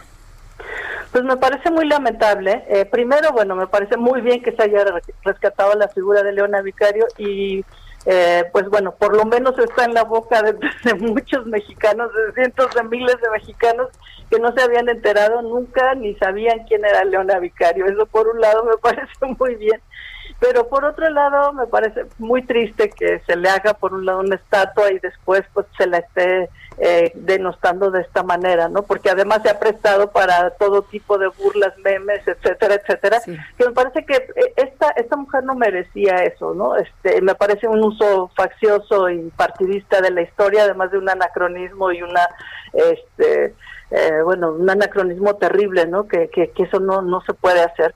Eh, y pues bueno es, inevitable eh, el uso el uso de la historia generalmente por los políticos pero creo que esto sí fue un, un exceso no y además una eh, desproporción impresionante comparar a, a, esta gran mujer que pues hizo toda una serie de, sacrificios por le, le, quitaron su herencia o sea después en ausencia cuando ella andaba huyendo le hicieron un juicio eh, en ausencia y le quitaron todo, todos sus bienes, le quitaron su herencia, le quitaron todo las autoridades realistas y pues tuvo que pasar muchísimo tiempo para que ella pudiera recuperar en parte porque nunca recuperó completamente todo lo que había perdido. Entonces, bueno, me parece que no, no se puede hacer esto con, con, con, esta gran heroína de la, de la independencia y que eh, pues este uso faccioso de la historia es, es, es muy triste. ¿Qué deberíamos recordar de Leona Vicario? Más, más ahora que estamos pues festejándola, celebrándola.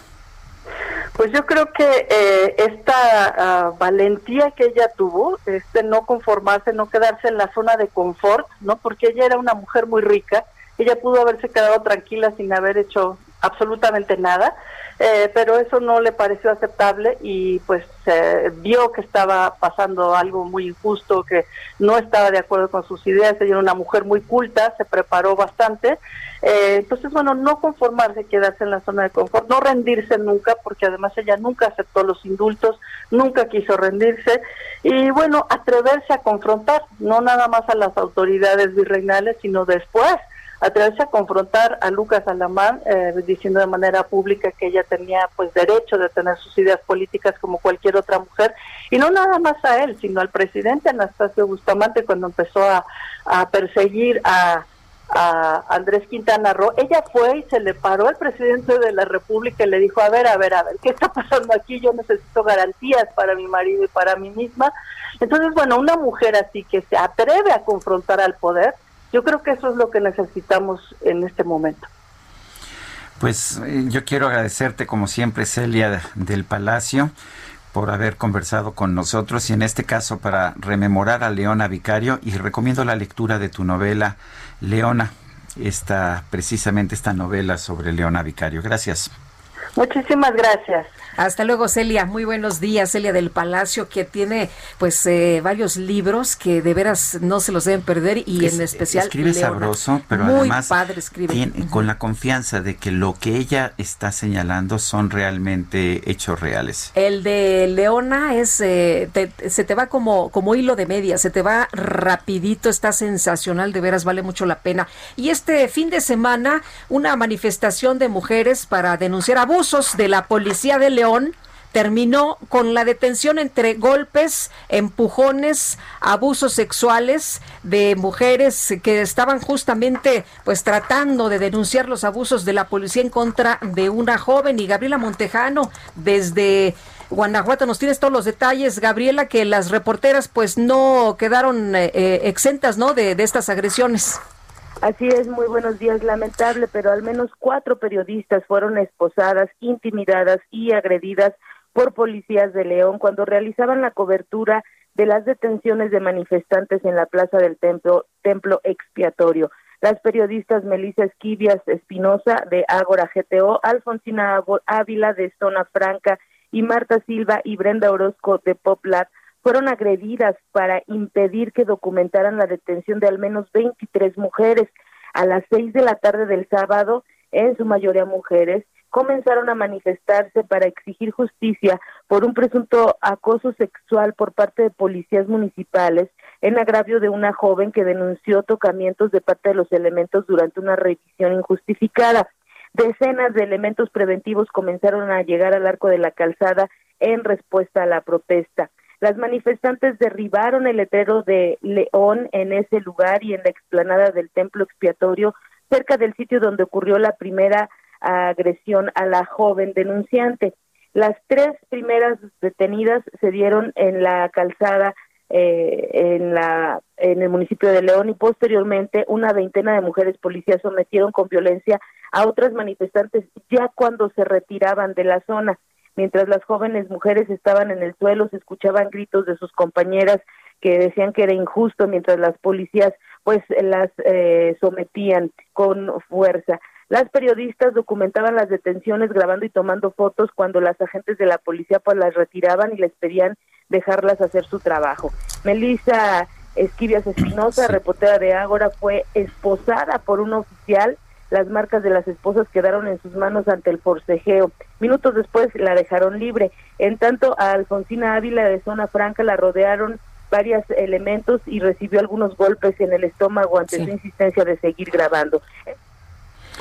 Bueno. pues Gabriela Montejano, gracias por traernos esta información. Gracias, buen día. Son las 8.55, regresamos.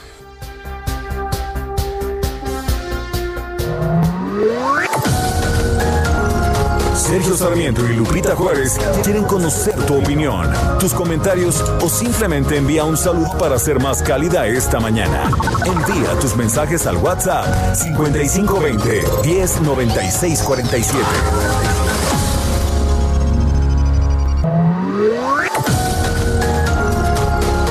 Continuamos con Sergio Sarmiento y Lupita Juárez por El Heraldo Radio.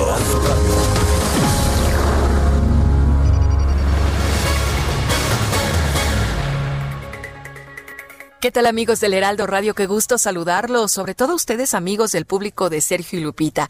Fíjense que para seguir apoyándote en esta época, City Banamex te ofrece más beneficios. Por eso, hasta el 20 de septiembre podrás disfrutar de seis meses sin intereses o si lo prefieres, puedes obtener dobles puntos premia o dobles thank you points en las compras que realices con tus tarjetas de crédito City Banamex. Regístrate y conoce todos los detalles en citibanamex.com diagonal más beneficios. CAT promedio 77.0% sin IVA. Continuamos, gracias. Para Lupita Juárez, tu opinión es importante. Escríbele a Twitter en arroba Lupita Juárez H.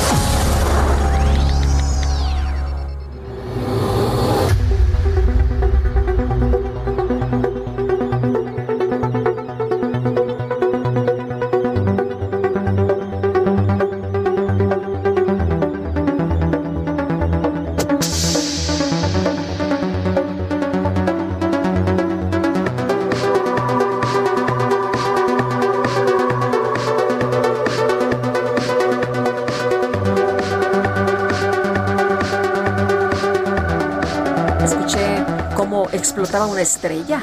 Es que esto se llama Stardust, polvo de estrellas, y finalmente, eh, finalmente somos polvo de estrellas. Esto parece indicar que, eh, pues lo que somos, eh, todos nuestros átomos proceden de estrellas. Polvo es lo de que nos ha dicho Julieta Fierro. Es lo que nos dice Julieta Fierro. Somos polvo de estrellas y es lo que nos dice Jean-Michel Jarre en esta, en esta canción. Sergio, ¿tienes más? Sí, una información muy importante que se acaba de dar a conocer, eh, la está dando a conocer el New York Times y muchos otros medios. Se confirma el primer caso de un paciente de coronavirus de COVID-19 que se infectó por segunda vez cuatro meses después de la primera. Esto es lo que dice un grupo de científicos en Hong Kong. Es el primer caso de reinfección de coronavirus eh, que es confirmado. Había sospechas en otros casos, pero se pensaba que habían sido malas pruebas, malos falsos positivos. En este caso, dice un grupo de científicos en Hong Kong que han encontrado un caso de un- una persona que después de cuatro meses de haberse infectado de coronavirus, cuatro meses y medio después, se infecta nuevamente, aparentemente de una variedad distinta. Es mala información. Bueno, y vamos a regresar a la mañanera con Augusto Atempa. Augusto, ¿qué tal? Muy buenos días. Lupita, Sergio, muy buenos días. Pues sobre estos temas de la conferencia, ya han pasado 10 años de la masacre de migrantes en San Fernando. Se le cuestionó al presidente qué se está haciendo referente a este caso y mencionó que se mantienen abiertas las investigaciones. No se protege a nadie porque pues no habrá impunidad. Hoy, eh, bueno, esto es lo que mencionó el presidente. Expuso que hoy mismo enviará al Senado una propuesta del Ejecutivo para que en temas de desaparición forzada y violación de derechos humanos intervenga la ONU en estos temas. ¿Qué hará este organismo? Pues no lo comentó el presidente, pero sabemos que la ONU se ha vuelto indispensable para la cuarta transformación. Y eh, en un periódico se difundió sobre la posible comisión de delito por parte de un miembro del ejército al rematar a un herido y el presidente dijo que este tema se tocó durante pues esta reunión de gabinete de seguridad que se dio en la mañana. Se dio la instrucción para que el secretario de la defensa lo investigue expuso que este tipo de actos no se volverán a permitir en su administración así como se llevaban eh, se llevaban a cabo en otras administraciones en esta no también se tocó el tema de la familia Levarón. El presidente mencionó que pues eh, se siguió con las investigaciones y al día de hoy la mayoría de los responsables de esa matanza de niños inocentes ya se encuentran detenidos.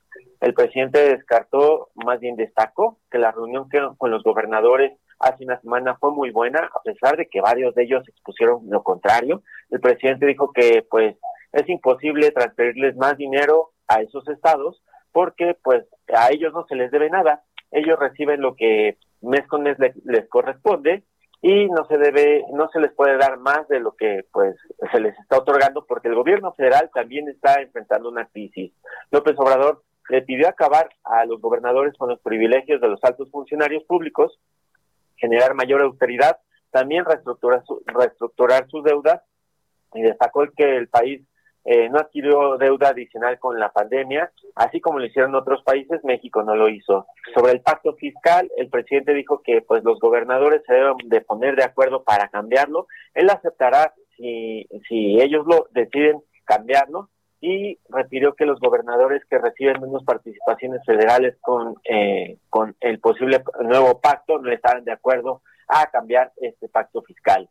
Sobre la revisión de las concesiones en el puerto de Veracruz, el presidente comentó que se está revisando para llegar a un arreglo y que pues la hacienda pública sea la más beneficiada, reciba más dinero respecto a este puerto de Veracruz. Y ya por último, sobre las manifestaciones feministas que se llevaron en Guanajuato y que terminaron en agresiones por parte de autoridades, el presidente llamó a respetar los derechos de manifestarse y ser, ser tolerantes, esto referente a los estados. Llamó a todos los estados a ser tolerantes y a manifestarse, eh, bueno, a respetar este derecho a manifestarse. Sergio Lupita, mi reporte. Muy bien, muchas gracias. Muy buenos días, Augusto.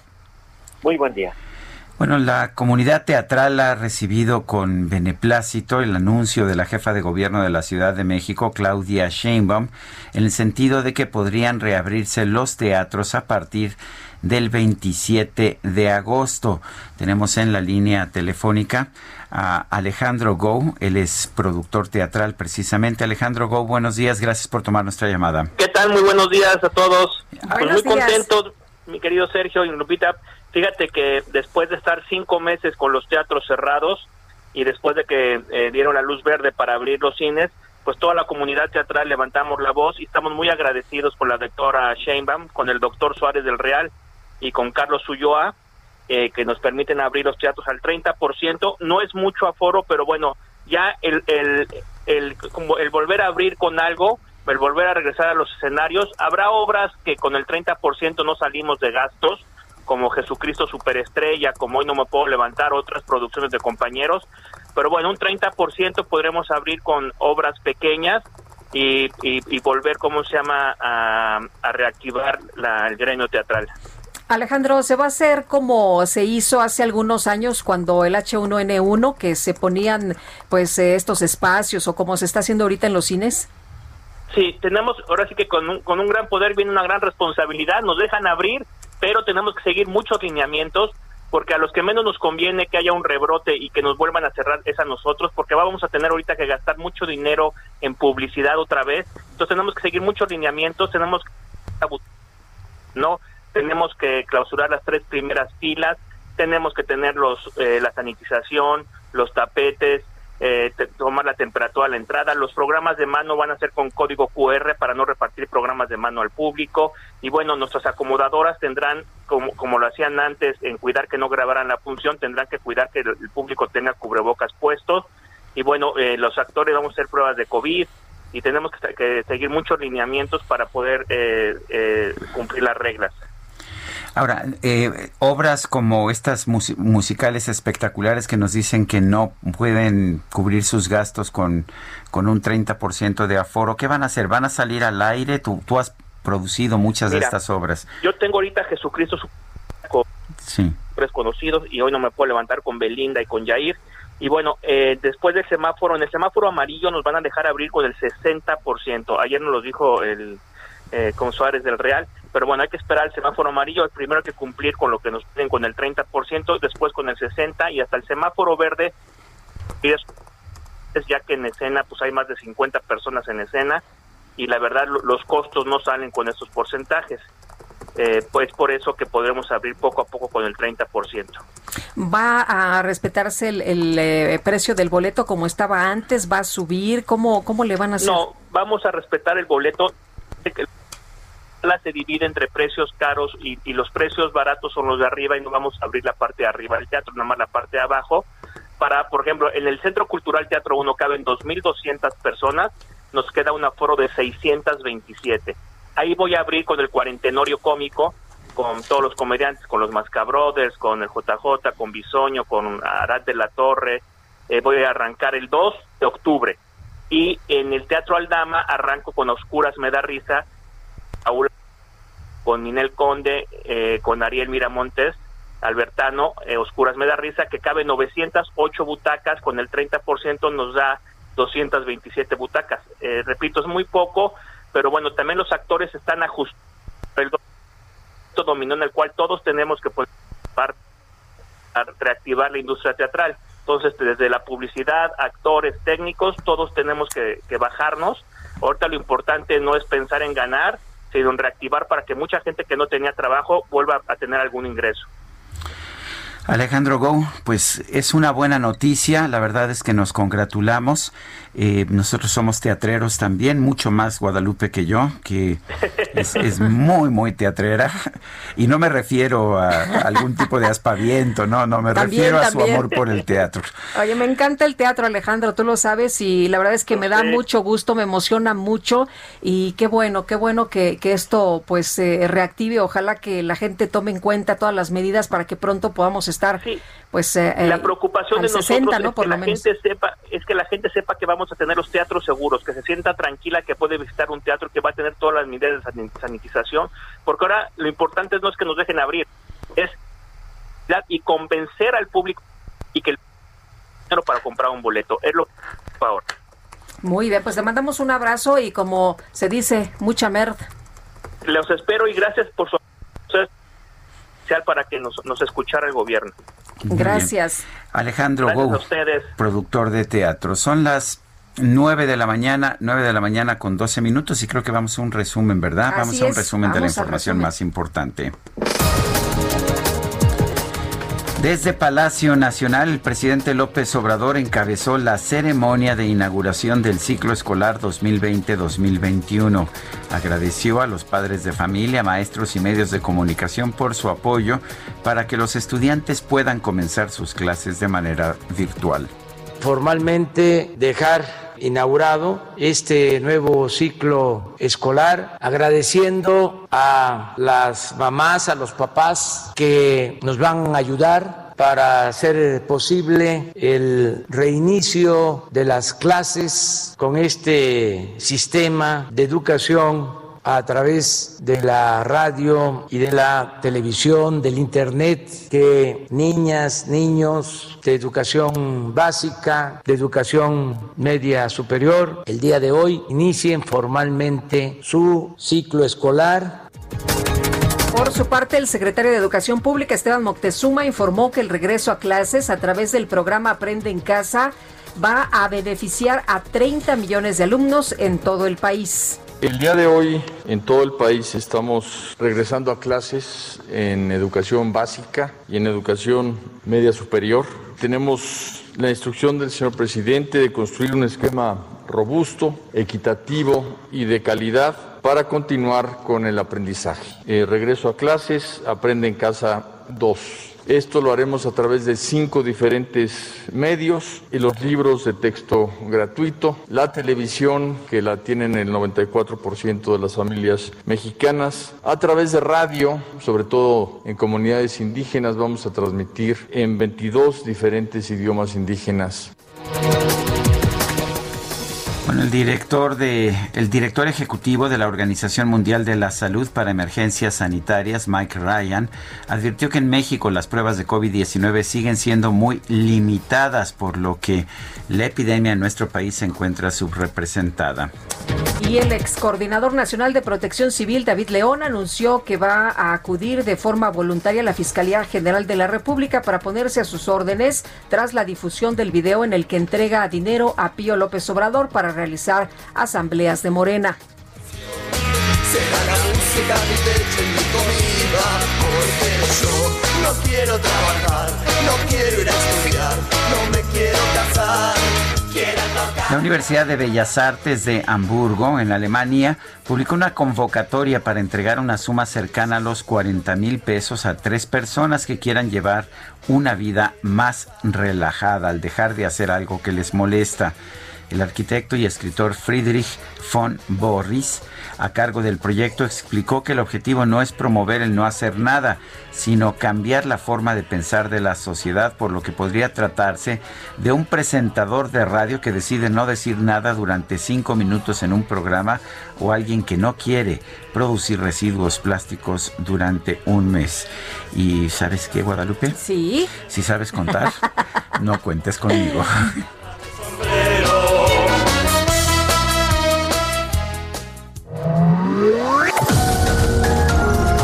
Sergio Sarmiento tu opinión es importante. Escríbele a Twitter en arroba Sergio Sarmiento.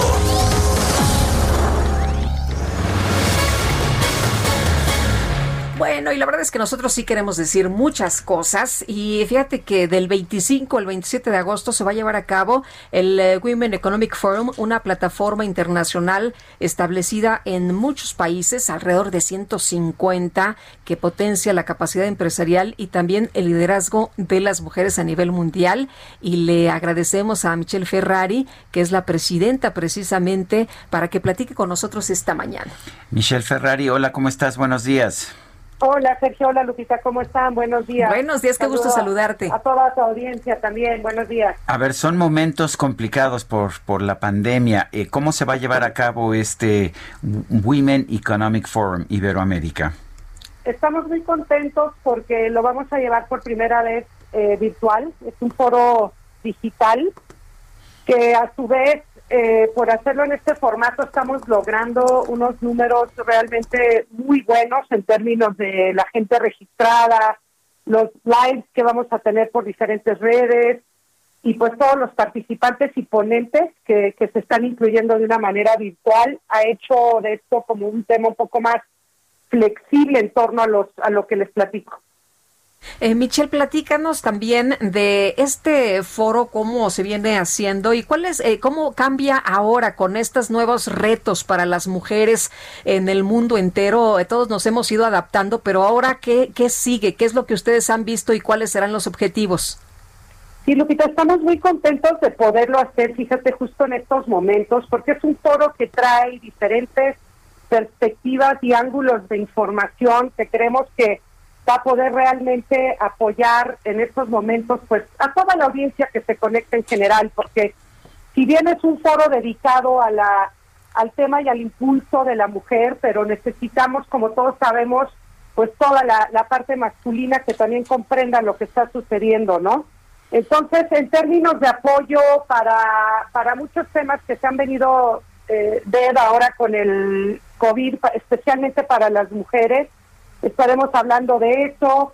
Y lo otro que es muy interesante es que eh, acabando el foro se van a anunciar algunas iniciativas importantes para seguir apoyando al desarrollo de la mujer a través de cursos, programas, mentorías. Entonces estamos muy muy contentos con lo que puede llegar a abarcar un, foro de este tipo para, para México y los otros países que se suman en Iberoamérica. ¿Quiénes van a estar participando? Mira, tenemos a nuestra querida Rosario Marín, que nos acompañó también el año pasado. Como saben ustedes, esta es la segunda edición que coordinamos desde México. Eh, tenemos personalidades como Susana Zabaleta, tenemos a Lorena Ochoa, eh, Adela Micha, Valentina Lasraki. Eh, tenemos un, abanico interesantísimo de, también CEOs del mundo corporativo, como Juan Francisco de Bell, tenemos a Mónica Aste, Linda Salinas, a la embajadora de Reino Unido.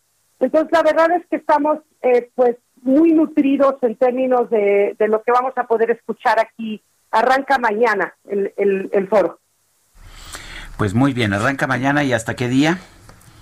Es el 25, 26 y 27, Sergio, con señal ininterrumpida, nueve horas por día de contenido salas en paralelo. Tenemos, la verdad, que una plataforma que soporta más de 150 mil personas que se pueden conectar. Y lo único que hay que hacer es entrar a nuestra página, wesiberoamerica.com, para que se registren y ahí podrán navegar a través de todas las ponencias o, o conferencias que más les interesen escuchar. Muy bien, ¿cómo nos conectamos? Eh, se meten a través de wesiberoamerica.com muy bien, pues wesiberoamerica.com y ahí se registran y ya podrán accesar al foro. Es de manera gratuita, Sergio, que este es otro tema muy interesante también, que estamos pues brindando un apoyo importante a quien quiera conectar. Muy bien, eh, gracias por hablar con nosotros, Michelle Ferrari. Gracias a ustedes, Sergio. Adiós. Adiós. Igualmente. Son las nueve con veinte minutos. Bueno, y vámonos con Bienestar H. Mariano Riva Palacio, ¿cómo te va? Buenos días. Y ya estamos listos, querida Lupita. Sergio Sarmiento, ¿cómo están? Muy buenos Muy días. Bien. Gracias, amigos del Heraldo Radio. Pues esta mañana quiero compartir con ustedes, Sergio Lupita, que tenemos que tener presente, muy presente, que esta emergencia sanitaria trajo consigo pues una nueva realidad y con ella pues una serie de aspectos que tienen que ver con demandas sociales, gobernabilidad, marginación, estabilidad social y desempleo. Dicen especialistas como Mario Luis Fuentes Alcalá, investigador del programa universitario de estudios del desarrollo, que en estos meses de confinamiento se han intensificado los riesgos, es decir, cuando los estados nacionales, cuando un país, un gobierno, no logra un sistema universal de protección asociado a cada etapa del ser humano. De igual manera, las vulnerabilidades han crecido que es el proceso que va deteriorando poco a poco pues las capacidades de los individuos, como es el caso, por ejemplo, del desempleo, la gente pobre y las personas marginadas. Este tema es relevante, Sergio Lupita, si tomamos en cuenta que la población pues continúa creciendo. Esta cifra es en promedio de 1.5 millones al año. Este dato, dice el especialista también, genera una presión que recibe la propia infraestructura del país y forma parte del proceso del colapso económico. Recientemente el Programa Universitario de Estudios del Desarrollo estimó, tiene el resultado de un estudio que llevó a cabo, estimó que producto del COVID-19, alrededor de 16 millones de mexicanos están en pobreza en estos momentos, pero también genera riesgo el deterioro de la salud mental, existen las adicciones, los trastornos alimenticios, la depresión, y todo esto deriva en una dimensión que no se había discutido antes en el país y debe incluirse, dicen, en la recuperación y construcción de una nueva dimensión social que viene con nuestra normalidad o nueva realidad. Y también, Sergio, hay que sumarle los cambios tecnológicos. Y los investigadores hacen mención de las redes sociales, las benditas redes sociales, visto que moldean conductas, construyen patrones de comportamiento y de consumo y pueden incentivar que la gente evite búsquedas y referencias, sobre todo en libros o universidades, y la gente se vaya exclusivamente a googlear absolutamente todo sin tener una base científica de lado. Pues Sergio Lupita, amigos del Heraldo Radio, aquí la reflexión para tomar aún más en serio este tema de las vulnerabilidades y riesgos. Si bien es cierto que la salud y la economía en estos momentos son prioridad, el resto de las demandas sociales y los problemas que ya se tenían, que ya existían, tienen que centrarse en programas y en campañas, pero sobre todo en acciones de gobierno y de la sociedad civil, pues para evitar literalmente, dicen, una catástrofe en los próximos meses, sobre todo económica y de estabilidad social. Sergio Lupita, reflexión esta mañana en Bienestar H. Muy bien, muchas gracias. Muy buenos días. Hasta luego, buenos Mariano. Buenos días. Hasta luego, Lupita. buenos días a todos. que le íbamos a cantar por Zoom las mañanitas a Ángel, pero no se va a poder, ¿verdad? Parece que no. Fíjate que este estaba hablando de un desastre, una situación desastrosa. Mariano Riva Palacio. Bueno, lo que es un desastre es que se cayó el servicio de Zoom a nivel mundial. Y bueno, pues resulta que más de 16 mil personas de distintos países del mundo no lograron entrar a la aplicación y unirse a llamadas de grupo abrir el sitio web del servicio. Eh, Zoom se ha convertido en una de las aplicaciones de videollamadas gratuitas más populares. Tiene decenas de millones de usuarios activos. Este servicio permite trabajar o estudiar desde casa en formato de videoconferencia, así como comunicarse con amigos y familiares pues no sé, a lo mejor por ser el primer día de clases en México, eso fue suficiente para tirar a Zoom a nivel internacional, aunque aquí en realidad se está utilizando en la televisión. ¿Cómo ves, Guadalupe? No, hombre, pues imagínate nada más, Sergio, para muchos que sí están utilizando Zoom para sus clases esta mañana, pues ha de estar muy complicado, pero ya les estaremos hablando más de este tema. Son las uh, nueve con veinticuatro minutos. Guadalupe Juárez y Sergio Sarmiento estamos en el Heraldo Radio. Regresamos.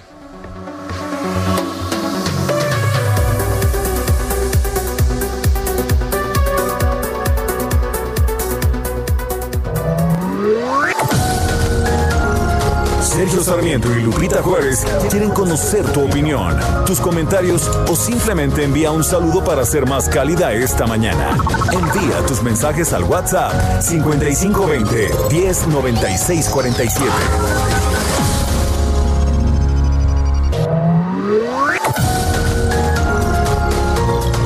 Continuamos con Sergio Sarmiento y Lupita Juárez por El Heraldo Radio.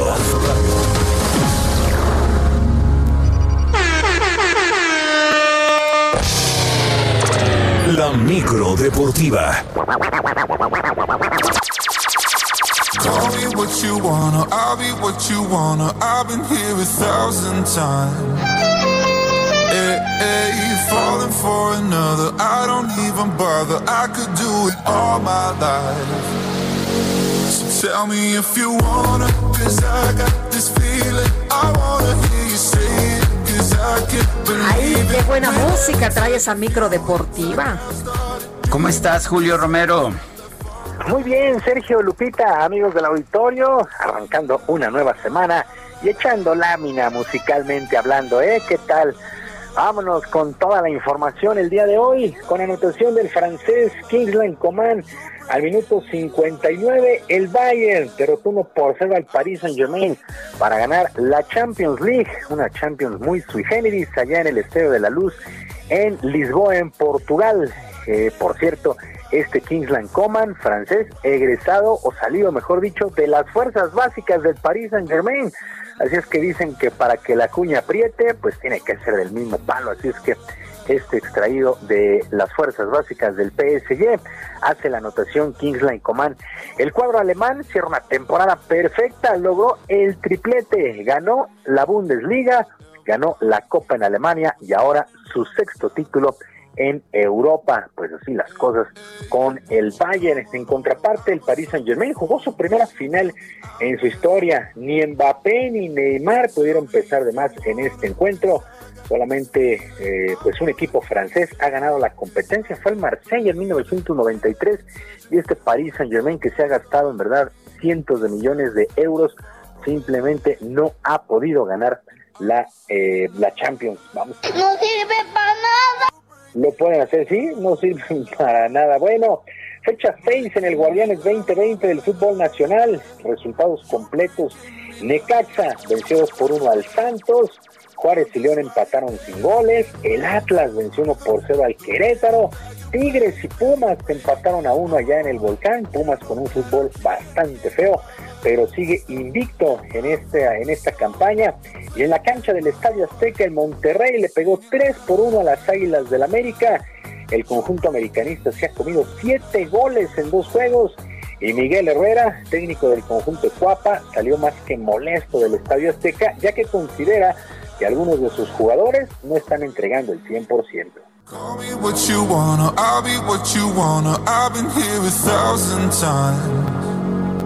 Era un equipo que se caracterizaba por no bajar los brazos, por seguir luchando, y lo dejan pasar como si nada. Entonces eso sí, eso sí molesta, eso sí pone en, duda con quién, con quién vamos a iniciar, ¿no?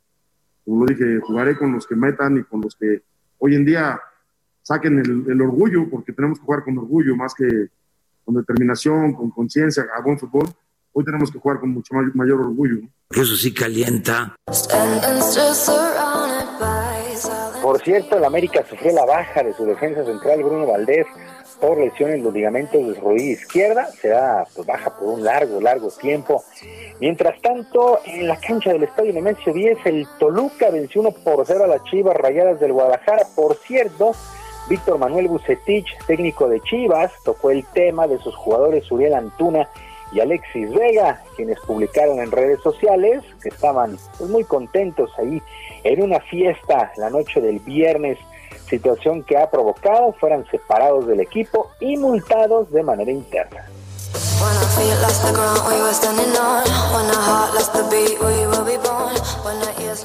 Son dos elementos realmente muy importantes en el equipo, pero yo creo que bajo una circunstancia se tiene que tomar una determinación y creo que nadie puede estar por encima de lo que es la institución. Por tal motivo se lleva esta acción. Bueno, pues ahí las cosas con Uriel Antuna y Alexis Vega, que pues, estaban ahí de plena fiesta en medio de pandemia y previo al juego de este domingo. Por cierto, Víctor Manuel Bucetich celebró 800 juegos dirigidos en primera división. Cruz Azul, Cruz Azul venció 3 por 1 al San Luis y con este resultado la máquina se ubica como líder general único de este torneo, situación que tiene contento a su entrenador Robert Dante Siboldi, quien por cierto da todo el crédito a sus jugadores.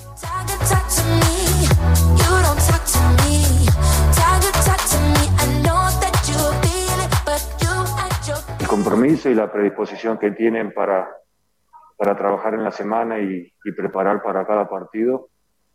Y el convencimiento de, que jugando de esta manera eh, nos va a dar resultados. Seguimos sin ganar nada, ganamos un partido importante, difícil. Cholos de Tijuana venció uno por ser al Puebla y para hoy a las 9 con 5 minutos Pachuca contra Mazatlán. Cruz Azul líder general con 13 puntos, Toluca tiene 12, el León 11, América y Pumas tienen 10 unidades, los primeros 5 lugares. Actividad en los playoffs en el básquetbol de la NBA. Los Celtics de Boston vencieron 110 a 106 a los 76 de Filadelfia y ya finiquitaron el compromiso cuatro juegos a cero, lo mismo que el equipo de los Raptors de Toronto que apalearon 150 a 122 a Brooklyn, también 4 por 0 los Raptors. Todo esto en la conferencia del Este. En el Oeste, el día de ayer, qué juego, qué juego que se tuvo que ir a tiempo extra. Los Mavericks de Dallas vencieron 136 a 132 a los Clippers de Los Ángeles con una actuación impresionante de Luka Doncic que consigue triple doble, 43 puntos, 17 rebotes y 13 asistencias. Además, marcó el triple del triunfo con el reloj prácticamente en ceros.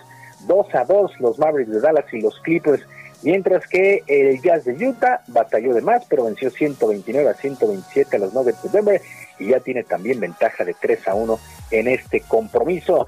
Y el japonés Takuma Sato se adjudicó la edición 104 de las tradicionales 500 millas de Indianápolis allá en la IndyCar en los Estados Unidos en una accidentada carrera que obligó al abandono de ocho autos. Sato terminó por delante del neozelandés Scott Dixon.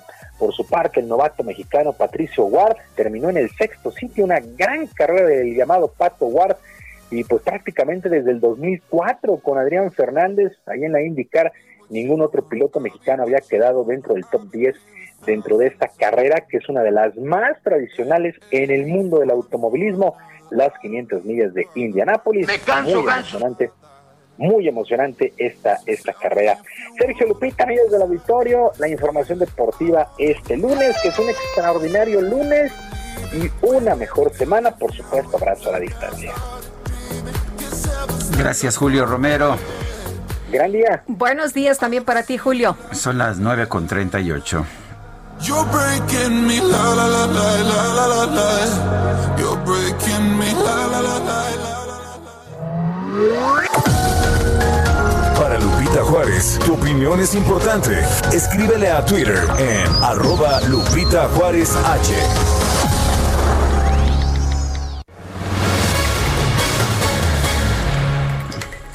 Bueno, y resulta que al señor Donald Trump no le gusta el voto por correo que se ya va a llevar a cabo ya pues en noviembre, ¿no? Ya le quedan poquitas semanas, ha tratado de descalificar al correo y ha tratado de Y señalar dice- que serán las elecciones más Dice que va a haber un, fraudulentas. un gran fraude allá en los Estados Unidos. Vamos a conversar con Maru de Aragón, ella es periodista y bueno, pues ha estado dándole seguimiento precisamente a este tema. Maru de Aragón, buenos días. Buenos días, Sergio. Me da mucho gusto estar con ustedes. Buenos días, Lupita. Gracias gusto, por Maru. la invitación.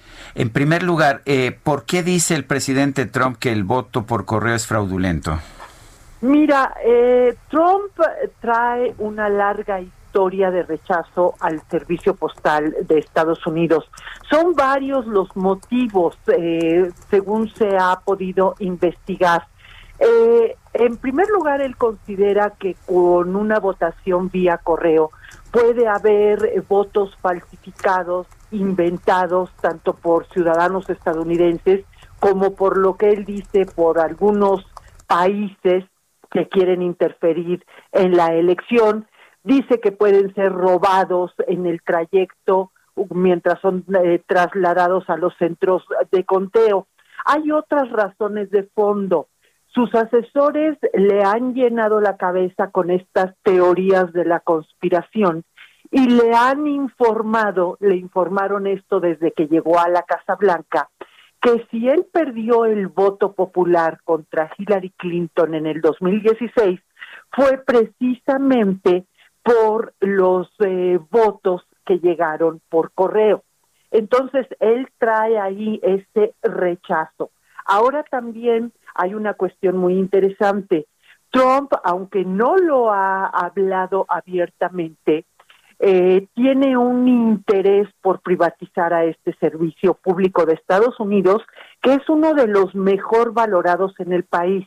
Es un servicio que tiene eh, decenas de años, eh, que, que ayuda en momentos críticos a la población y que si bien ahora ha estado pasando por graves problemas económicos debido sobre todo a la competencia que tiene con el correo electrónico, con empresas de mensajería, pues eh, sigue siendo uno de los grandes instituciones del país.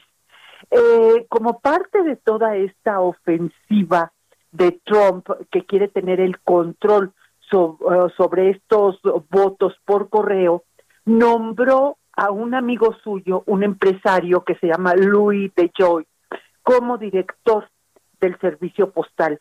Y este hombre, que por cierto hoy va a comparecer ante el Congreso y va a ser una reunión realmente ríspida por la postura de los demócratas, este hombre eh, llega al cargo y lo primero que anuncia son cambios, cambios que de llevarse a cabo podrían tener consecuencias en las próximas elecciones, Sergio. Eh, Maru, las elecciones eh, efectivamente ya están encima. ¿Podrá hacer estos cambios de Joy eh, y, que no se dé el voto por correo y que se haga de otra forma como lo quiere Donald Trump? Mira, por la primera comparecencia que tuvo de Joy el viernes pasado, son dos sesiones, hoy es la segunda, en la primera comparecencia él aseguró que va a dejar los cambios pendientes hasta después de las elecciones y además aseguró que el proceso electoral vía correo se va a llevar a cabo de la manera más eh, limpia y ajustándose a todas las normas convenidas anteriormente. Sus planes de eficientizar esta, esta institución pública van a quedar pendientes. Hoy los demócratas deberán dejar muy claro eh, esta, muy clara esta postura. No se pueden dar el lujo de introducir cambios en un momento crucial. Lupita, lo que está en juego es enorme. Según los últimos datos que tenemos, de los 235 millones de estadounidenses con derecho a votar por correo, se estima que el 80%, y estamos hablando aquí de 180 millones más o menos, lo quieren hacer por correo porque tienen miedo a la pandemia. Es muy interesante que por primera vez en la historia del país eh, se va a utilizar como justificación para votar por correo el miedo a contagiarse del coronavirus. Puede haber otras justificaciones. La mayoría de los estados te permiten votar por correo, eh, pero en algunos necesitas presentar una justificación. Casi siempre es que la gente está enferma, no puede acudir a los centros de votación, o bien se trata de militares que están en alguna misión, o por ejemplo, tú no estás en tu estado donde está registrado tu domicilio y tienes que pedir autorización para votar en otro estado. En esta ocasión, por primera vez, están eh, reduciendo esas justificaciones. Ha habido cambios a las leyes electorales desde las primarias que se realizaron a principio de año, precisamente para facilitar el voto por correo. estamos esperando que en los próximos días se eh, empiece a enviar a cada uno de los estados las eh, papeletas para que la gente las reciba a tiempo, vote y las devuelva a tiempo. Aquí el gran problema podría ser precisamente ese, el del tiempo, que lleguen después de las fechas que se han establecido para que se considere el voto válido. Las elecciones son el 3 de noviembre. Se está analizando la posibilidad de que el recuento de votos se extienda hasta el 6 de noviembre.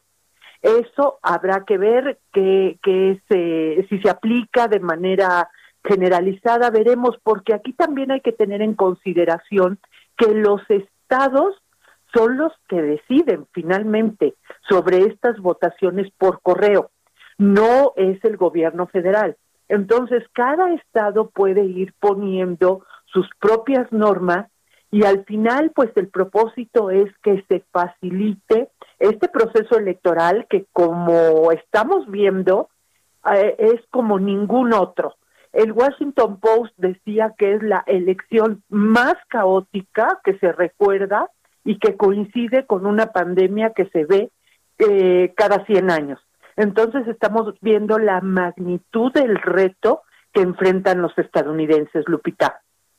Bueno, pues va a ser va a ser un reto. ¿Hay alguna idea de qué porcentaje de la población puede votar por correo y cuánto cuánto se ha votado por correo en el pasado? Sí, esta sería una elección que marcaría un nuevo récord en cuanto a votos por correo. Eh, eh, tenemos eh, una estimación de que serán alrededor de 180 a 190 millones de personas que lo harán por correo. Y si consideramos que son 235 millones de, de estadounidenses que tendrán derecho a votar este, este año, pues estamos viendo que es un porcentaje mucho mayor al que se observó en elecciones anteriores. Y, una cuestión, Sergio, que me gustaría comentar y que es muy importante tener en cuenta, y esto apenas lo ha publicado el Washington Post, es que podría haber un riesgo con los votos por correo que son invalidados. En muchas ocasiones eh, se invalidan o porque llegaron después de la fecha límite o porque contienen errores Simplemente un error que comete mucho la gente es que no lo firma. Y en el momento de hacer válido un voto se tiene que cotejar la firma con la que se tiene registrada. Y el Washington Post dio ayer un dato realmente que es muy preocupante. En el proceso de las primarias se invalidaron entre 530 y 560 mil votos en 23 estados. Es una cifra que tú puedes decir, bueno, si van a votar 235 millones, 530 mil, 560 mil, pero este, este número, si resultara ser una elección muy cerrada entre Biden y Trump, pues realmente podría marcar una, una diferencia. Y sobre todo se invalidaron muchos votos por este tipo de errores en estados clave que sabemos que, por ejemplo, Michigan, Pensilvania, Nevada, Ohio, Wisconsin, no se pueden dar ese lujo. Son estados que pueden marcar el rumbo de las elecciones. Eh, eh, en, la, en el 2016, cuando ganó Trump, la diferencia fue apenas de 80 mil votos. Esta es una cuestión que está preocupando mucho a los demócratas. Entonces, han hecho un llamado a la gente para que una vez que reciba su boleta electoral, lea perfectamente las instrucciones, que no se equivoquen para que el número de votos invalidados sea el mínimo. Se teme sobre todo que esto aumente entre todos los jóvenes que van a votar por primera vez, todos estos mayores de edad que van a acudir por primera vez a las urnas. Entonces, sí vienen momentos muy difíciles, Sergio, ahora de cara a las elecciones Estamos además en una semana crítica. Hoy comienza la Convención Nacional Republicana en Carolina del Norte y pues todos los reflectores van a estar sobre Trump, sobre el Partido Republicano y en momentos en que Trump no las trae todas consigo después de la detención la semana pasada de del cerebro de su campaña electoral de hace cuatro años de Steve Bannon de unas revelaciones que ha hecho su hermana, su hermana mayor, que ha dicho que es un tipo muy mentiroso, sin principios, que no tiene preparación. Y fíjate que hablando de videos y grabaciones como existen en todas partes, aquí lo sabemos muy bien, el Washington Post tiene 15 horas de videos con la hermana mayor de Donald Trump y esto se puede convertir en algo explosivo en los próximos días. Pues muy bien, eh, Maru de Aragón, gracias por hablar con nosotros. Les agradezco mucho la invitación. Gracias, Lupita. Gracias, Sergio. Un abrazo, Maru. Buenos días. Sí, se registran protestas en Wisconsin luego de que la policía le disparó a un hombre en la espalda varias veces. Y Juan Guevara, corresponsal de Now Media News, cuéntanos. Mi querida Lupita, Sergio, muy buenos días. Así es, el, ah, el nombre de la nueva víctima de brutalidad policíaca aquí en los Estados Unidos se llama Jacob Blake, en un nuevo caso, precisamente en los Estados Unidos, en el estado de Wisconsin, en donde hay un incidente grabado que se filtró a las redes sociales por los vecinos, ven como un agente de la policía, pues le está disparando a este hombre negro que además está en estado crítico, muy serio en este momento, hospitalizado eh, de manera grave y obviamente se teme por su vida. Y estábamos escuchando eh, lo que decía eh, la señora Maru, bueno, hay cosas importantes, eh, las revelaciones gravísimas, gravísimas, sigue saliendo información de lo que salió en el Washington Post, la hermana del presidente Trump, pues lo llaman mentiroso, no se le puede confiar. 15 horas de audios tiene el Washington Post, que ya empezamos a escucharlos a través de la cadena CBS. Se empieza a mencionar, es parte del material que se utilizó para el libro que se acaba de sacar por la sobrina de Trump. Eh, y bueno, obviamente, ustedes saben que el Washington Post ha sido un ferviente crítico de la administración presente y una de las cosas es que, bueno, ha tratado de desmentir al presidente cada vez que se puede. Y esto de cara, como se mencionaba hace unos minutos, de la Convención Nacional Republicana, que por cierto, el tema de la Convención Nacional Republicana es que los inmigrantes son peligrosos, que se debe de, no se debe de permitir que se vote por correo, lo grave que es esto, porque 80% del eh, de la población americana piensa votar por correo, lo escuchábamos hace unos minutos, pero la repercusión puede ser muy grave porque sería la forma de revertir la elección presidencial. Y una cosa más, bueno, una cosa más importante, eh, estamos hablando en este momento que Texas está declarado zona de desastre, todavía nos llegan dos huracanes serios, Laura y la tormenta tropical Marco, que van a llegar en las próximas 24 horas, así que las personas que estén pensando viajar a Texas en los próximos días en México, es importante que se tengan mucho cuidado porque vamos a tener lo que se esperan huracanes categoría 2 en las próximas 24 horas. Así que bueno, estamos aquí encantados y felices en Houston, esperando a ver qué sucede y estaremos informando obviamente todos los detalles de lo que está sucediendo en la Convención Nacional Republicana que empieza hoy a las 12 del día. Muy bien, Juan Guevara, muchas gracias, muy buenos días. Buenos días, saludos. Y vámonos hasta Palacio Nacional. Daniel Magaña, adelante. Sergio Lupita, bueno, el día de hoy no fue la excepción, grupo de manifestantes pues arribaron hasta este lugar y es que sus hijos de los manifestantes del día de hoy pues no pudieron reanudar actividades académicas debido a que no tienen eh, energía eléctrica, una unidad habitacional de la zona del Estado de México se construyó, pero bueno, pues nunca se reguló con la CFE la situación de la energía eléctrica, por lo que pues cerca de 800 alumnos, 500 de educación básica y 300 de nivel medio superior, bueno, pues no pudieron reanudar actividad académica debido a esto, por lo que están pidiendo la intervención del presidente para poder, bueno, pues brindar energía eléctrica a esta unidad en el Estado de México. El reporte, muy buen día. Daniel Magaña, muchas gracias. Hasta luego. Hasta luego. Oye, muchos memes después de que se cayó el Zoom en el primer día de clases, se cayó Ah. a nivel mundial y ya hay un montón de memes en eh, redes, ya sabes, ¿no? Muchos diciendo, bueno, yo tengo otro que es Microsoft Teams, eh, yo sí tengo, eh, y los otros, pues aplaudiendo a algunos más. Se nos acabó el tiempo, Guadalupe. Vámonos entonces, que la pasen todos muy bien, que disfruten esta semana y feliz regreso a clases. Hasta mañana nos escuchamos en punto de las 7 de la mañana. Hasta entonces, gracias de todo corazón.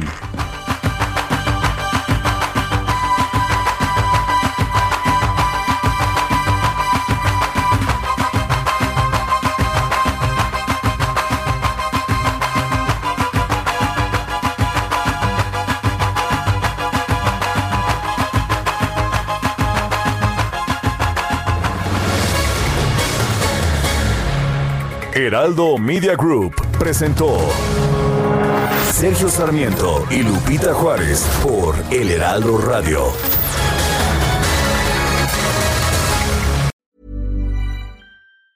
Tired of ads barging into your favorite news podcasts? Good news. Ad-free listening is available on Amazon Music for all the music plus top podcasts included with your Prime membership. Stay up to date on everything newsworthy by downloading the Amazon Music app for free or go to amazon.com slash news ad free. That's amazon.com slash news ad free to catch up on the latest episodes without the ads.